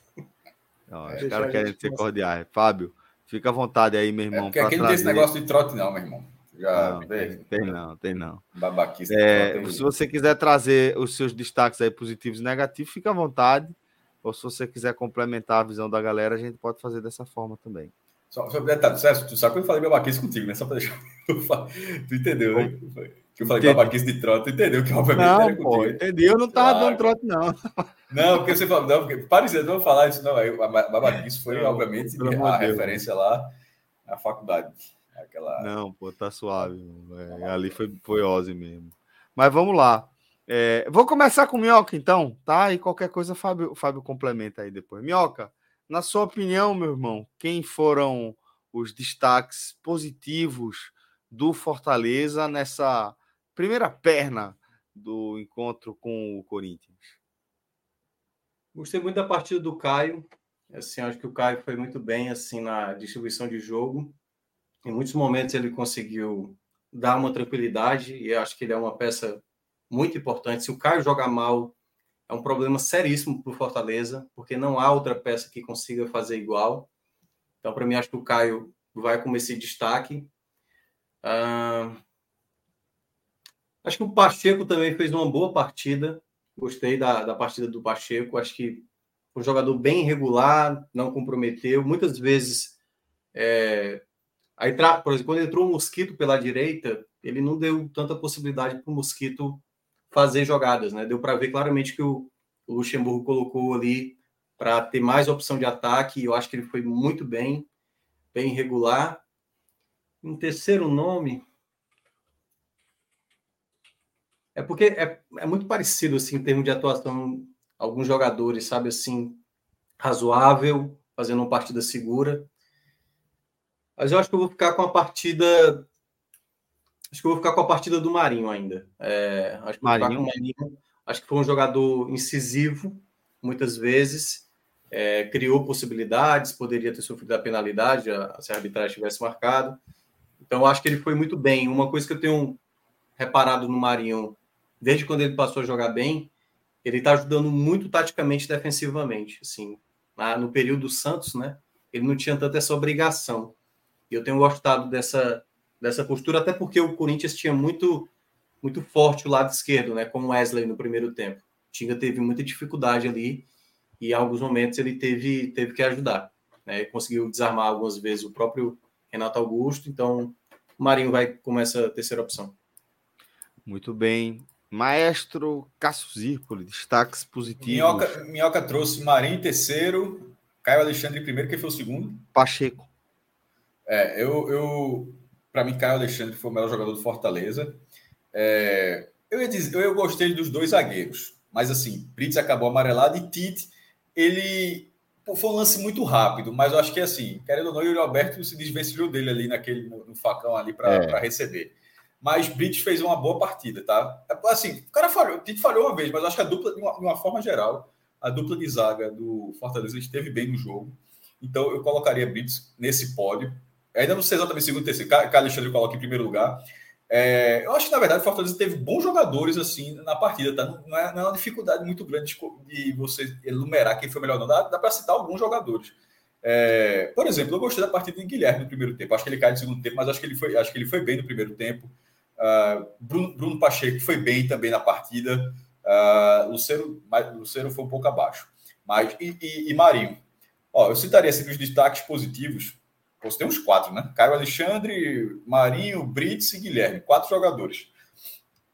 É, eu, não vou, eu não vou excluir um, não, tá? Porque eu, eu gostei da, da, da, dessas, dessas partidas. E quando isso acontece, na verdade, é, pô, é porque o time fez um, é, é porque o time fez um bom jogo, porque Minhoca ainda citou outro nome. Então você vê a quantidade de, de jogadores que em algum momento da partida em visões diferentes, mas que tiveram é, um desempenho acima da média num jogo que é fora de casa, tá? Ou seja, não, a gente não está tá observando, uma, uma partida que foi no Castelão, onde você tem uma atmosfera muito mais favorável. Na verdade, é uma atmosfera completamente hostil, que é de Itaquera, é, Neoquímica Arena, no estado do Corinthians, para. É, no Nordeste tem duas vitórias lá, uma do Vitória e uma do Ceará. O Fortaleza nunca ganhou, o Sport perdeu todos os jogos que disputou lá, enfim, todo mundo sempre se deu muito mal lá é, desde que o Corinthians abriu esse estádio há quase 10 anos. E eu acho que o Fortaleza fez esse, teve esse, esse jogo seguro. Acho que é, é, só, é só os positivos por enquanto, né? Os negativos a gente está passando, não, né? Isso, a gente vai, eu vou okay. pedir para Fábio complementar os positivos e aí a gente já entra nos negativos. Okay. É, acho que do, dos positivos, eu acho que foi uma atuação coesa de quase todo o time, né? Se você pegar, acho que talvez o Luchero, o Zé Wellison, acho que é, eu acho que ele não fez um, um, bom segundo tempo, principalmente. E uma parte final ali do quando o Corinthians teve mais a bola, é, eu acho que ele poderia ter ido melhor ali na, na marcação. Mas tirando esse, eu acho que foi uma atuação bem, bem similar, né, de todo o time do, do Fortaleza. É, o João Ricardo não teve que fazer defesas tão difíceis, né? Teve um ali no final do primeiro tempo. É, mas eu acho que acho que dos que não, vocês não citaram, acho que dá para citar. Acho que foi um goleiro seguro, não teve culpa no gol.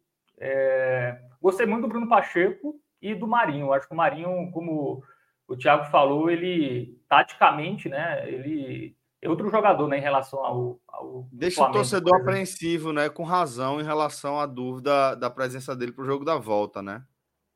Sim, sim. Ainda mais em casa, onde ele vai ser muito importante, né? Porque o Corinthians vai fazer a retranca e uh, a jogada individual de um jogador como Marinho pode, pode ser decisivo, né?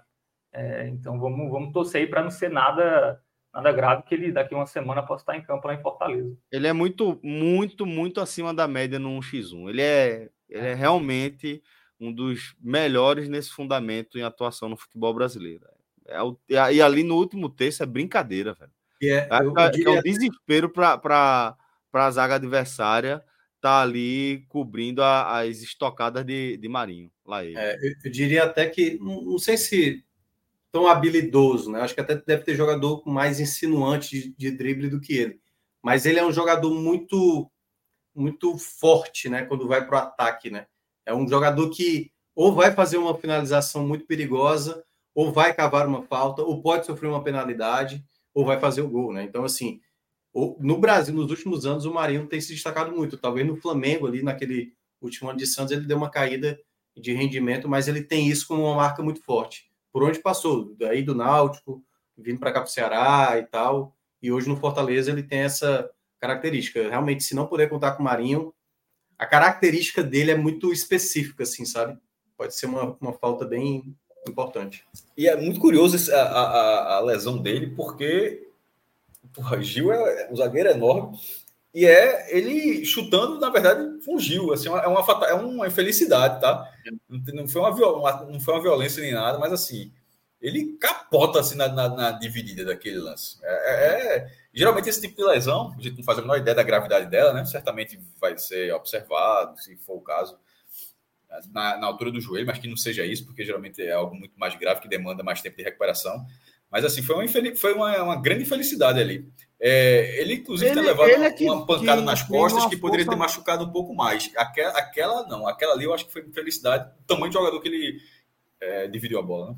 Ele a, a, ali, de fato, é, é uma infelicidade tremenda, porque é, a, a parte mais ativa ali no, no, no, no, no roteiro da lesão vai ser justamente Marinho, né? Porque Gil ele vai para dividir a bola, mas ele vai na base ali, ele vai, vai colocar o corpo dele na frente e Marinho vai para explorar, para tentar ganhar escanteio, alguma coisa, e vai chutar, vai para dividida, vai com força, e aí a perna dele faz aquele movimento da chicotada, né? Ele bate na base de Gil que estava firme e ele que leva pior. O lance é muito impressionante, né? Porque você vê ali uma bicicleta batendo no automóvel, né? Quem leva pior vai sempre ser quem tá tem muito menos massa. Ele gira ali por cima e já cai com expressão de muita dor. E a preocupação aumenta por quê?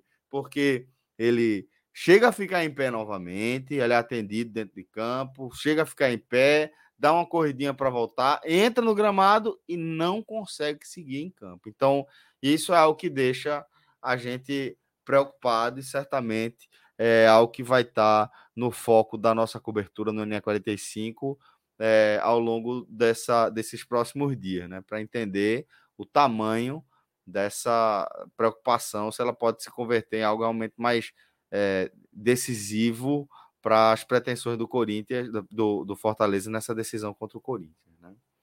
É, então, isso posto, vamos agora falar dos destaques negativos. Maestro, é, tem alguém que te chamou a atenção negativamente pelo lado do Fortaleza? Não, não gostei da partida de Lucero, não sei se recebeu poucas bolas, mas assim, não, não acho que teve. É... Pochettino, ele não, ele não fez uma partida ruim, porque, mas ele joga muito mais bola do que ele jogou hoje, tá? Assim, em termos de criação. Mas ele, ele não, não, é, não é uma partida de muitos erros técnicos, mas não, mas também não foi uma partida de, de, de onde ele apresenta mais valências, ou seja, ele mostra mais qualidade. Acho que isso não, não aconteceu. É... Deixa eu ver aqui a ficha. Ó, eu vou concordar com o Fábio, caso a de, a de Zé Wellison. Zé Wellison, assim, ele. Uh, fez o gol, mas depois ficou um pouco. não sei se é exatamente o que ele, que ele, tinha, que ele tinha falado, mas ficou um pouco sumido. Assim, o, o gol, a, o gol acaba para você destacar um jogador que fez um gol, pronto. Mas assim, tirando isso, Zé Wellison. É... Acho que só, só um detalhe que eu tinha falado que eu queria deixar para ser justo. Que eu falei dos positivos, quem entrou, Caleb entrou muito, fez uma jogada na reta final, só para falar que ele ia passar batido. O cara pega ali na esquerda, deu um banho, driblou, tocou a pá. Inclusive, acho que é o, é, o, é o, lance do chute cruzado em Pikachu. Mas assim, a, a, jogada foi um, totalmente de Caleb, assim, muito, muito boa a jogada. Só para deixar o registro que eu a, tinha passado batido. Mas dos negativos, é, machuca. Esse seria o sem nota. Entrou na reta final, praticamente não. Fez uma é... boa jogada, né? Que foi é, ele, ele, um, um, ele forçou um amarelo em, em Renato é. Augusto, né? Assim. O Fagner, não sei se viu, o Fagner meio que de cabeça tenta cortar e tá. É, no chão, parecendo uma minhoca. É, ele não, tenta. Não. Oi? É referência? Ah, foi. Passo, acabei.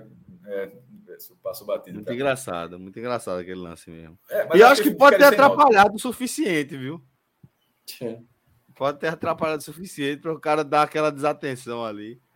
Mas, ó, maestro, é, é, fazendo um complemento, eu não acho que eu não vi nenhum destaque negativo pelo lado de Fortaleza. Alguém que não, fala, pô, esse cara. Não é, não, ninguém, não é um negativo de prejudicar a atuação, não. Mas uhum. é, é um negativo de apagado. Achei o ser apagado. Esteve abaixo. Ah, não, Minhoca, apagado, você vê alguém aí que merece. E Pochettino, Pochettino é um ótimo jogador e ele fez uma partida regular. E geralmente ele não faz partida regular, geralmente ele faz boas partidas. Aquela história do sarrafo, né? Ele mesmo é leva o sarrafo dele lá para cima, né? Mas é. e aí, Minhoca, você, meu irmão, viu alguém é, abaixo da média ou que mereça estar entre os destaques negativos? É, eu costumo avaliar muitas vezes pelo sarrafo de cada atleta, né? Isso. Não dá para comparar muitas vezes um jogador que tem mais limitação, não dá para comparar o Guilherme se o Guilherme tem uma dificuldade. Curiosamente, o gol do Corinthians, o pessoal até lembrou aqui, e de fato foi uma falha do Guilherme, né? É um contra-ataque, o Guilherme sai pela esquerda, o Luceiro tá na direita, faltou ser o Nestor do São Paulo, que fez. Mas faltou nem fazer a falta, tá? A bola, a bola passa, sim, sim, a bola sim, atravessa uns 40 metros, assim, é. para ficar na conta do cara lá que estava perto da área. A bola, Mas é porque na hora da jogada do contra-ataque, né? Todo mundo olhou assim: é só virar essa bola que vai ter o Luceiro lá em condições. É, mas eu não coloco o Guilherme nessa lista, não. Eu acho que o Zé foi que me surpreendeu negativamente. assim. Não gostei muito do, do posicionamento dele defensivo.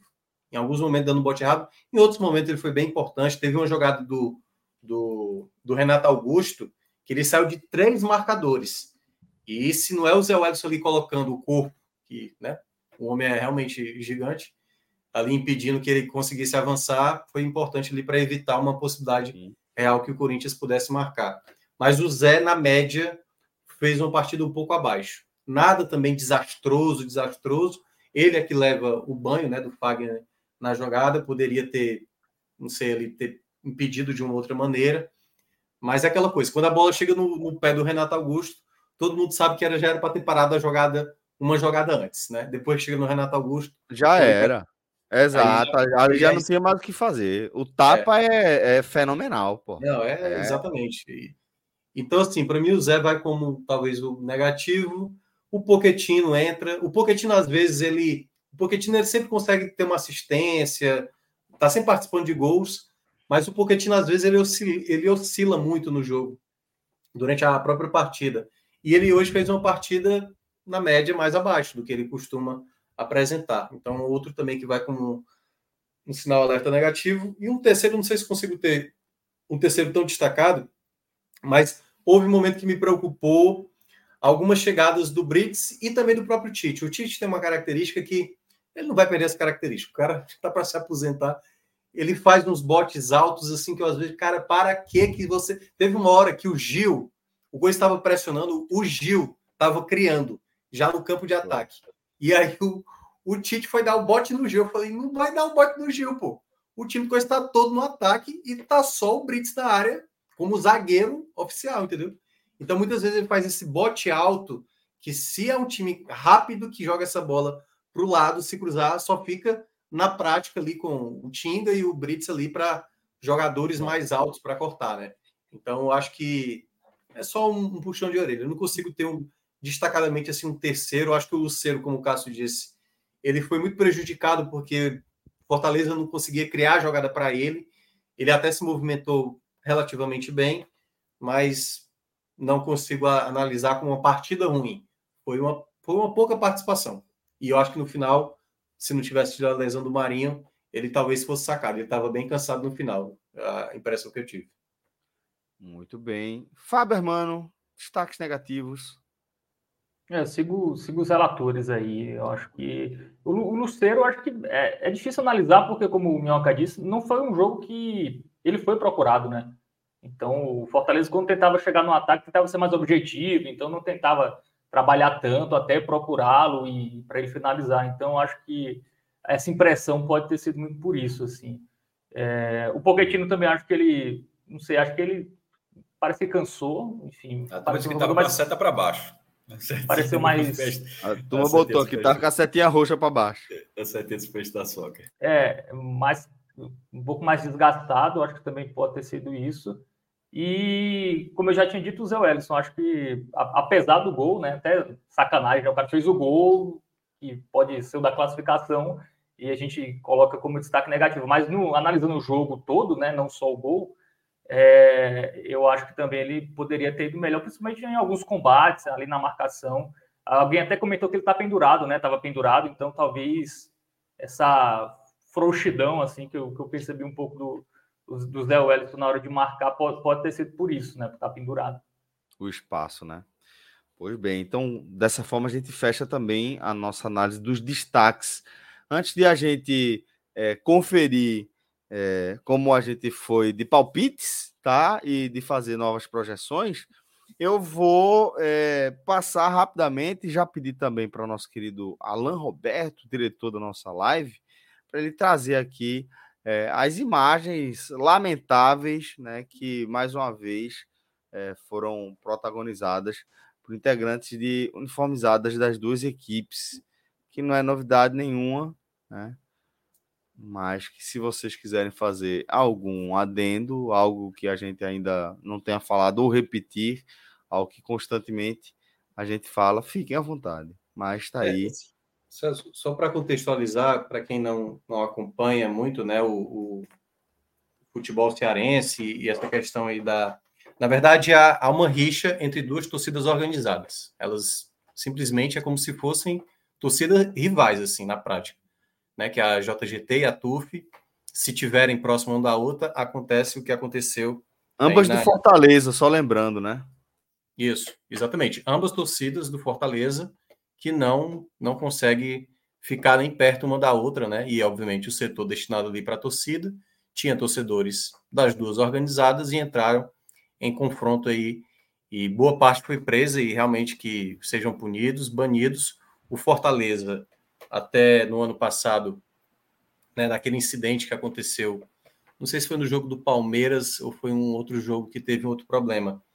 Já começou a pegar é, torcedores que, no caso, são, sejam sócios identificados, começou a cancelar né, e tentar impedir que esse torcedor entre.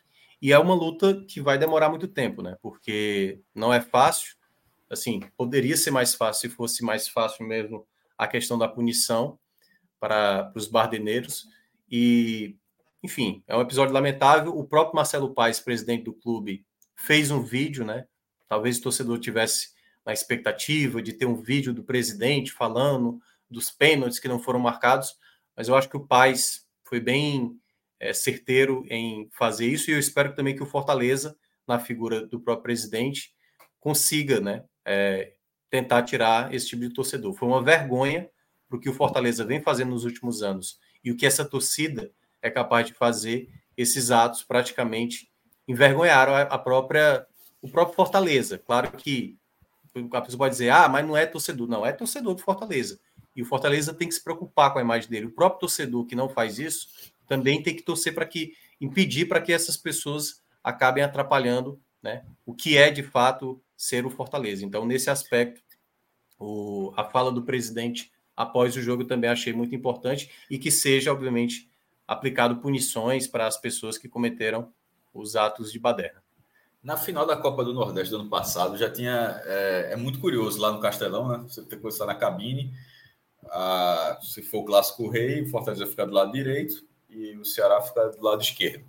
É, aí, e na, na final da Copa do Nordeste 2022, a, a, a torcida do esporte ficou nesse canto e a do Fortaleza, a, a, as organizadas do outro lado. Uma das organizadas do Fortaleza é aliada da principal uniformizada do esporte. E era muito estranho quando você vê na arquibancada que tinha um clarão.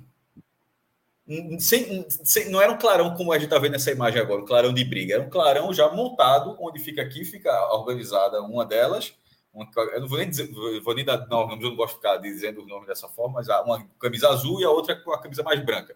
Uma azul fica aqui, tem um clarão, e a outra, que volume maior, do branco, que fica realmente atrás da barra. E era muito curioso que isso tudo, a partir porque da aliança de uma com a outra, que no caso é do esporte, que era o adversário da final, vira um problema dessa, porque essa é a aliança dos rivais do esporte de outro lugar. Vê que maluquice. No, porque, no fim das contas, o que conta é a aliança das uniformizadas com outras uniformizadas. Conta, ficou muito claro que conta mais do que o fato de o, o amor do torcedor ser o mesmo. Nesse caso, os, essas duas uniformizadas torcem pelo mesmo time. Mas ela briga a partir de um outro elemento. É um negócio tão maluco. E você levar uma briga desse tamanho. Eu não, eu não vou entrar muito, nem entrar tanto nessa questão dos organizados, porque eu acho que lá tem uma relação diferente, faz toda a festa, comanda, não sei o quê. Mas uma hora essa conta paga. Porque eu já disse o que eu já disse, o que eu posso dizer é algo que eu já falei, que é a opinião que eu tenho. Em Fortaleza, na cidade, em Fortaleza, não é diferente do Recife, de Salvador, de São Paulo. Não, não, não, tem, não tem uma redoma que faça com que lá essas, essas uniformizadas têm um comportamento diferente, não. A sociedade é muito, é muito semelhante para achar que elas são diferentes. Elas, é, em algum momento, essa, essas uniformizadas elas provocam cenas desse tipo, como todas as outras. Em menor e maior escala, mas acaba provocando. E aí, nesse caso, foi nesse jogo fora de casa. Tomara que não aconteça, até porque o jogo tem em cima da volta e tal. Mas e se, já pensou? Se de repente a Comebol fala só, sem público na volta assim, seria uma coisa muito para a competição, seria horrível um jogo inverter 60 mil pessoas não tem ninguém. Mas tem jogos de portões vazios, tem jogos de portões fechados. Isso acontece. Eu não sei se foi por causa do Colo-Colo no passado, se já tinha sido confusão, é, mas tipo, era, era pandemia, não, era, foi por causa da confusão. Foi o jogo lá, Colo-Colo e Fortaleza. Não tinha ninguém lá no estado do Colo-Colo. Às vezes, de vez em quando o cara. Não lembro exatamente porque que Colo-Colo jogou sem público contra o Fortaleza, não. Mas eu digo, já uma briga dessa aí, uma, uma, escala desse tamanho, a pessoa tinha uma punição imediata de forma preventiva, como aconteceu no Campeonato Brasileiro, a torcida do Vasco lá brigou lá e tal, de forma preventiva, o próximo jogo já não tem, antes de qualquer julgamento, já não tem mais torcida em São Januário. E, e aí, aí, o jogo que a gente começou no programa, que poderia ser o jogo de clubes, o maior jogo de clubes da história do Castelão, que seria o jogo da volta da, Repito, para quem pegou, se, se, lá em 94, a Copa do Brasil, se aquele jogo tivesse sido a volta, aquele seria uma, o jogo mais importante, mas aquele jogo foi a ida. O que decidiu o título ali foi lá no Olímpico. E esse agora, o que decide a volta, é o jogo que realmente decidiu o classificado à final. Ou seja, para, se não for o maior ou o segundo maior, no mínimo, você tem essa discussão, mas um dos maiores jogos da história de clubes do Castelão, aí de repente ficar. Não estou dizendo que está, não, estou dizendo se fosse o caso, de ficar sob ameaça de uma punição por causa disso aí. Não foi os caras brigando com a uniformizada do Corinthians, com, com a polícia militar, com torcedores comuns. Não, são duas uniformizadas brigando por uma, por uma relação de comando, uma relação de aliança, que uma não gosta, que bate com a outra. E isso tudo aqui. Aí, por exemplo, no Recife, dependendo do time que vem, nunca importa se o time tem uma rivalidade com o Náutico Santo Esporte. O que importa é se a organizada desse time é aliada. É, é aliado ou não. Isso é muito maluco, que por vezes a história dos clubes mostra que era para ter uma rivalidade. E, e, não tem. Por exemplo, assim. É, a uniformizada de esporte é aliada da torcida do Flamengo. Essa é uma coisa que pode ser. Coisa, coisa assim que não faz o menor sentido. Numa coisa institucional, era meio que a, a, a torcida, a torcida do esporte do Flamengo pode até, sei lá, alguns gostarem, outros fazem diferença, mas a torcida do esporte, de uma forma geral, parece não gostar tanto do Flamengo, tem lá as suas razões, mas a uniformizada tem uma aliança. Aí, tem, a, tem, a, tem, a, aliança também com a uniformizada do São Paulo, que é um time que, que dá no esporte de todas as formas possíveis e imagináveis. Mas aí, nesse caso, aí vem, que, vem, que, vem, vem nessa história. Aí vai ter o jogo no Morumbi. Aí você sabe que se o jogo for São Paulo e Esporte, é um jogo mais tranquilo de ir. Isso. Porque a torcida do esporte, como é de São Paulo, São Paulo no brinco e tal, você pode. Como foi agora, 49 pessoas, é mais, mais tranquilo de ir. Agora, se você for é, sei lá, não sei se é rival do Corinthians, mas provavelmente essa é colada com a outra. Se for, vai, aí vai ser um problema. Aí, nesse caso, é uma brigando com a outra, porque é, o Corinthians tem lá a geral do outro lado, dá para ver que tem três organizadas, assim, tem a camisa 12, a Gaviões e um outro que eu não me recordo, mas que é uma Exato. camisa que é branco e preto, mas é uma, é uma que fica no cantinho esquerdo, que fica essa, uma que é branco, de faixas horizontais, branco e preto, aí tem a, a, a que é todo mais predominante branco, e a outra, a Gaviões, que é predomínio preto, a, a cor da camisa. E em algum momento os caras se desentenderam, mas estão lá fazendo. Aí no caso do Fortaleza ainda há essa disputa de cada um ter seu espaço, de, de ter, ter um clarão entre um espaço entre esses times. Aí de repente vai botar uma bandeira lá, não pode colocar uma bandeira. Aí no jogo, esse jogo do SBT, o jogo passou no SBT, passou no TV a cabo também, mas o jogo do SBT, o SBT durante o segundo tempo superou a Globo e a audiência. O jogo liderou, o Brasil, no Brasil foi, foi o líder da audiência. Inclusive, o SBT tem até uma característica. Quando o SBT assume a audiência, eles tocam um sino. Falei, que maluquice. Inclusive, foi até, dito, foi até dito da transmissão, vai tocar o sino. É porque na tradição que, se, o, que Silvio Santos inventou, que se o SBT assume a liderança, toca um sino. Enfim, ou seja, um jogo que estava todo mundo assistindo, boa parte do Brasil estava assistindo, e a, a, esse clube que na, na, no jogo contra o América fez uma imagem absurda daquele mosaico espetacular, absurdo no bom sentido, Aí fica todo expectativa, pô, a torcida dos caras é foda e tal. Aí quando chega lá, aí, aí, acontece isso. Primeiro, é uma queimada de imagem gigantesca. Pode, se não for punido nesse jogo da volta, pode ser punido e de repente a campanha do ano que vem. Difícil vai ser não sair no mínimo uma multa disso aí. Porque cá para nós, assim, é. assim. Tem, tem, que ser punido.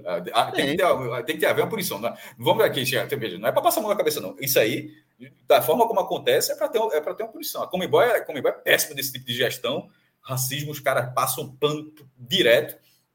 E nesse caso de violência, e, nesse caso de violência, enfim, é péssimo para o Fortaleza. Espero que tenha os 60 mil torcedores na terça-feira que vem. Mas já pensou, o cara, o, algum torcedor Fortaleza que tem nada a ver com isso, de repente o cara dormir pensando, o cara vai dormir pensando, meu irmão.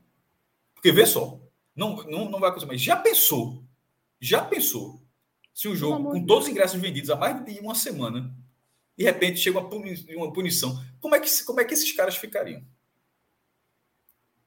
É, esse tipo de punição existe. Isso, isso acontece.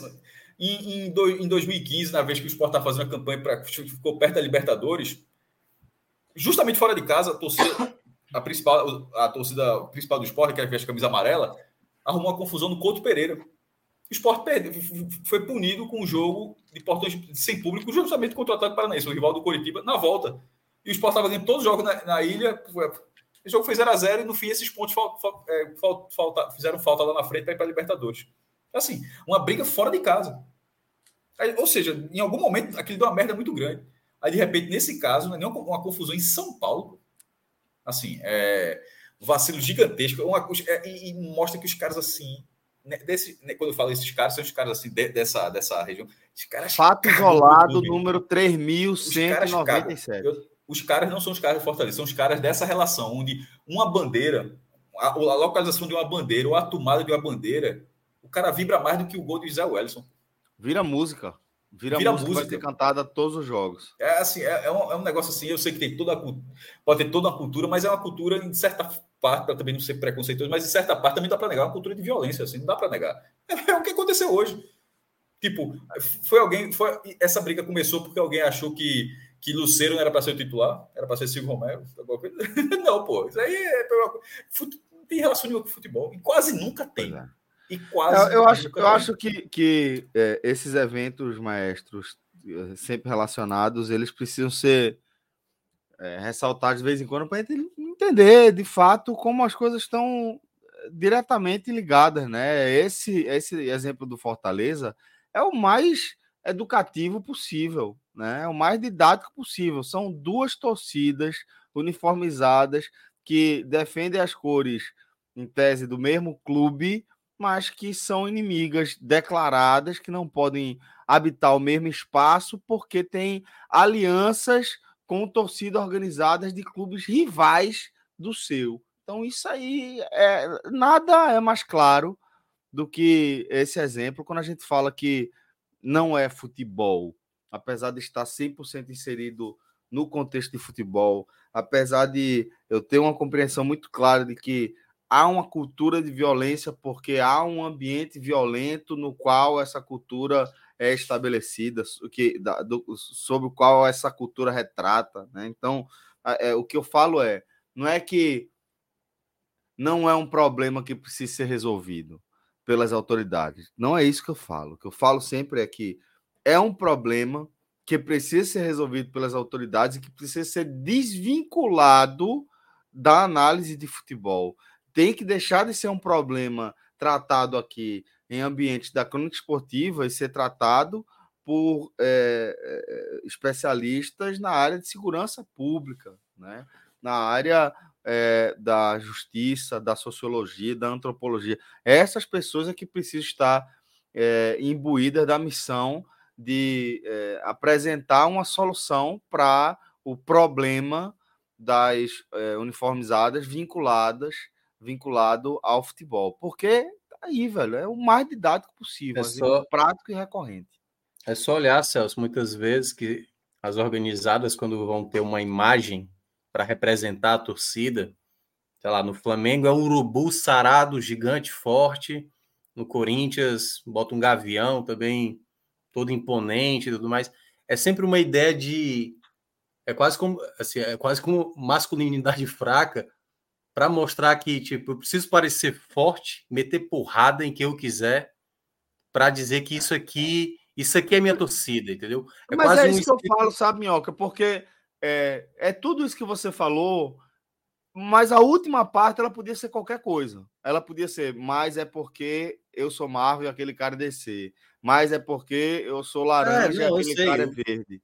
A, né? a, ideia bélica, a ideia bélica que ele tem na cabeça dele é voltada para qualquer coisa. Só que ele está fazendo o isso. O pano com... de fundo é o futebol. É, é tipo assim, fundo é futebol. eu torço Fortaleza, eu torço Fortaleza, e se tiver oportunidade de brigar, vamos lá, estamos aqui. Eu quero é dar porrada mesmo, entendeu? Exato. Então, e que bom que pegaram, né?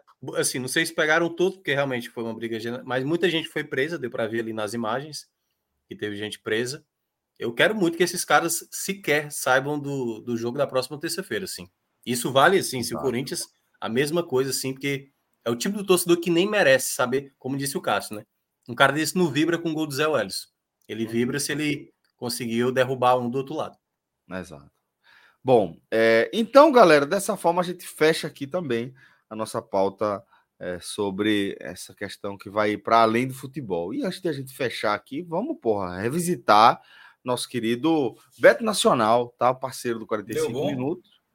Deu, deu, não deu bom, mas porque a gente foi naquela estava na expectativa de que apareceu uma boa odd é vinculada. Eu não faço a menor ideia como era, como era aposta. Não, a gente estava é... com uma boa odd vinculada, uma boa odd vinculada ao mercado de, impedi... de escanteios, né? Eu, e a gente estava deliberando que a gente, o mercado de escanteios.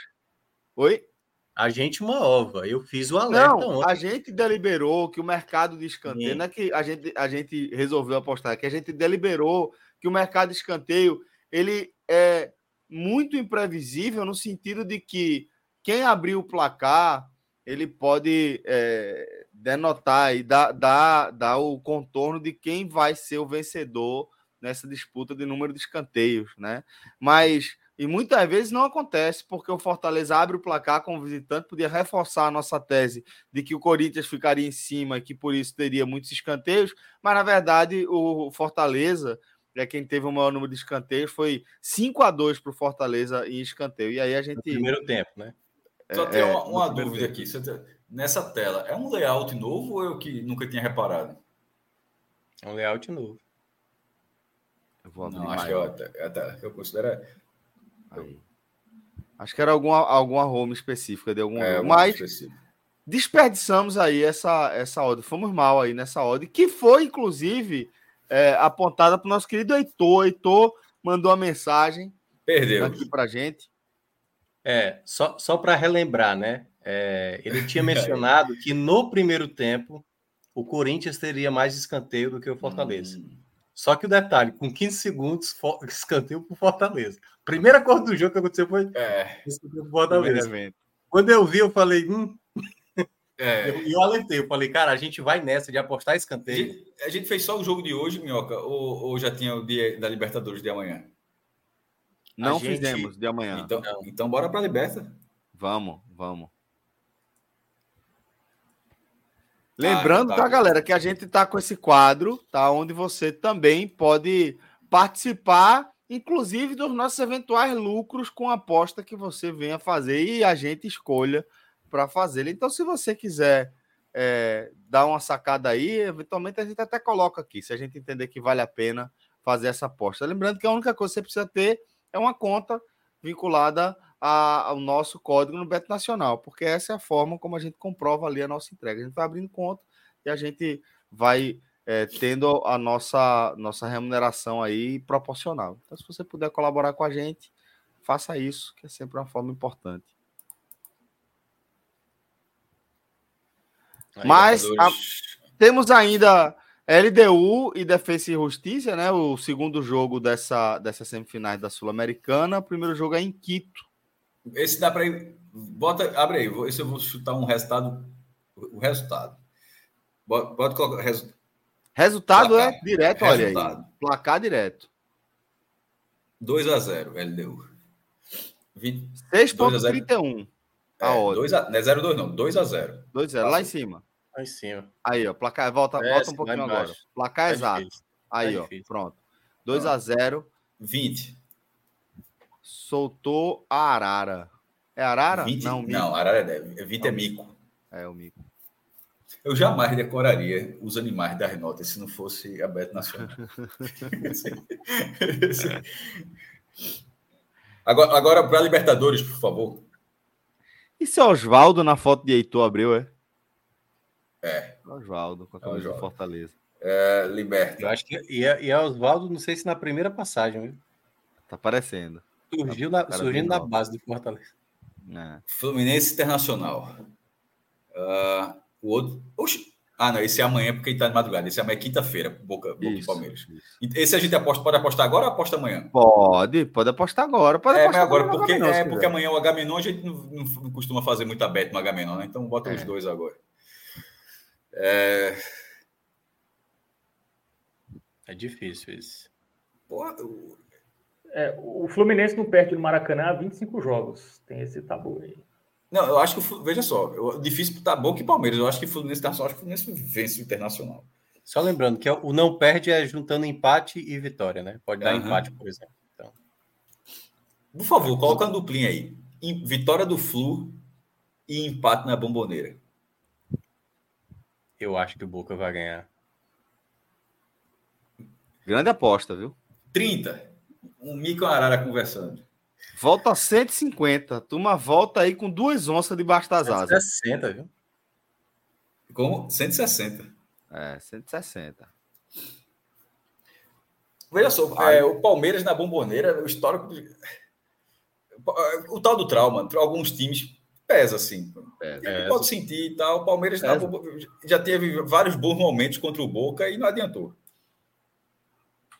Para é, tirar, aí, aí uma hora você tira a Inhaca, uma hora você tira, mas, mas a Inhaca, quer ver um exemplo? Mesmo que sejam gerações diferentes e tal, se em 2026, nas quartas, for Brasil e França, tipo, o time do Brasil vai ser praticamente todo gente que, que era, era bebê quando o Brasil perdeu da França na última vez, em 2006, 20 anos assim. Mas não vai haver uma pressão nesse jogo, mesmo vai, que seja chega. E então, chega. chega. chega. Então, acho que o Boca para o Palmeiras, por exemplo, o Boca para outros times, talvez não. É, para os brasileiros, quase todos. Mas assim, mas para alguns mais do que outros. Mas enfim, se foi só meu pitaco que fez a aposta, obviamente está todo liberado aí. Fábio, Minhoca, Celso. Atos está dando bisu errado aqui, porque Atos que... tem que ter a conta do Timbucast, né? Se ele tiver a conta da gente, ele tá errado. Então tá, você já tá automaticamente fora. Não, ele pode até entrar, mas não vai ganhar o, não vai ganhar o Pix. Não vai ganhar. Porque ele não vai cumprir. Dele, vai... Atos, entenda uma coisa, Atos. Cumprir o regulamento é essencial. Cumprir o regulamento é essencial. Na hora que você cumpre o regulamento, você pode alcançar coisas maravilhosas assim, no, no campo esportivo. Basta cumprir é, o regulamento. Tem que cumprir, e a turma vai até o fim, em busca é, do, do, do, do cumprimento do regulamento, do que está escrito. é assim, pô. Mas, ó, é, queria agradecer aí a companhia de todos vocês. Fala, mestre. Não, é só para aproveitar de atos aí. que Sim. fez uma, uma dobradinha com, com o Clauber lá na matéria da SAF do Náutico, tá? Porque lá no E45, foi semana passada, rendeu bastante lá da proposta da proposta que o Náutico está para receber, porque não foi formalizada ainda, sobre um investimento quase bilionário. E veio nessa dobradinha aí, Timbucast E45, apurando colega, não sei o que e tal. E Cláudio está lá também, enfim. Foi uma matéria bem interessante que acabou Cláudio escrevendo, né? Cláudio está na E45, que eu vou fazer marca da, da força da produção independente de conteúdo aqui do, do, da nossa região, aqui do nosso estado. Tá? Isso é motivo de muito orgulho para a gente. Então vamos lá. É, queria. Ele está dizendo, ele tá só dizendo que não é, nega, não é legalista. Eu sei, Atos. E, e, e, eu insisto, deveria ser, viu? É. Mas é isso. Mas é isso. Ó, Atos, inclusive fica a convocação, tá? Essa quarta-feira, quarta-feira de H menorzinha. A gente volta aí a nossa nossa terapia coletiva semanal, tá? Com muitas pautas, inclusive, para você colaborar também. Tem que jogar Atos lá no nosso grupo. Mas, ó, mandar um abraço a todo mundo que acompanhou a nossa live. Reforça aí o convite. Quarta-feira a gente vai de H Menon, tá? Com viagem de, de Fred, é, é, Fred foi para Albânia, eu fui para Piranhas, tá? Mas vou tem, contribuir, tá? Tem tanto tempo que a gente faz H menor, pô. Tem live NPC, que já foi, já voltou. Live NPC. Ó o milho, ó o milho. Tem, tem separações a... de casais aí. Sandy... Separação de Geraldo. É, Sandy Júnior se separaram da família Lima, foi? Geraldo de Fraga. Geraldo de Fraga tem uma, de vez em quando ele tem umas tiradas assim excepcionais. Ele deu uma nessa dessa, dessa da separação que foi assim a, é, porque Sandy anunciou a separação Sandy, é, de um casamento muito longo, um casamento muito querido pelos fãs e tal. E no mesmo dia, é, um outro casal, menos, menos, é, fam, menos famoso, menos anunciou querido. também. Menos querido, menos querido, menos famoso, enfim, anunciou também. Aí falou: Isso aí, para artista, é o mesmo que morrer no dia que Michael Jackson morreu. Tipo. tá ligado assim? Olha só, quando Michael Jackson morreu, quem morreu naquele dia? Um jogador de futebol que morreu no dia que o Pelé morreu. É, pronto, a nota de rodapé. Assim, você devolver, olha só, a assessoria, só diz, namora mais um dia aí, vai, anuncia amanhã, porque anunciar hoje é a mesma coisa que nada, para o povo adora tudo e tal. E é, e é, isso. Aí teve isso, teve o casamento, teve rola bosta azul. Ei, rola bosta azul foi bom. Aquela foi boa também, o Besouro, né? O Besouro, Besouro azul. azul. É igual a todos os outros, só que falando com o mexicano agora. E, e ainda aqui, ainda tem o quê, meu Deus? É uma coisa até recente, meu irmão. É, política faz tempo que a gente não fala da, da demissão da, essa, da assessora lá. Fala. Não, eu tô falando que tem um básico da gente, né? Séries e filmes ali, abordar. Não, faz tempo, faz tempo que a gente não fala. Mas algumas pautas que, fortes que estavam aí e que a gente não acabou pegando. Mas é como é que dá para falar? Assistiu e queria deixar um abraço. Fala, Minhoca. Assistiu o Cangaço, não, né? Teve tempo, não. Né? Comecei, tá? Comecei a assistir. Eu ainda não terminei. terminei. Terminei a segunda temporada de DBE e comecei Também. a assistir Cangaço Novo. Pô, então eu não vejo com o Celso, não, tá? Só quero deixar claro que eu não vejo com o Celso, não. Isso é uma grande coincidência que a gente esteja. que a gente esteja na mesma pisada, mas é exatamente isso. Apesar, apesar de a gente dormir no mesmo quarto de vez em quando. É, né? mas. Mas, mas dormir abraçado e com a banho Não temos tá... a intimidade de assistir filmes e séries juntos. Eu quero ver Fred.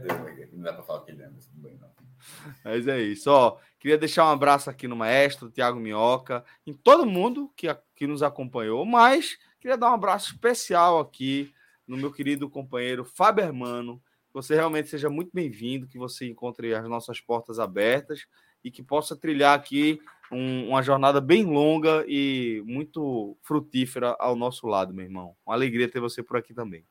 E alegria minha, Celso. E não estava muito preparado para essa última pauta aí de separações, mas no, no próximo eu. Não, não, eu tranquilo. Isso aí é cena do próximo capítulo, pô. Isso aí é, é de amanhã, pode ficar, pode ficar de boa. Beleza.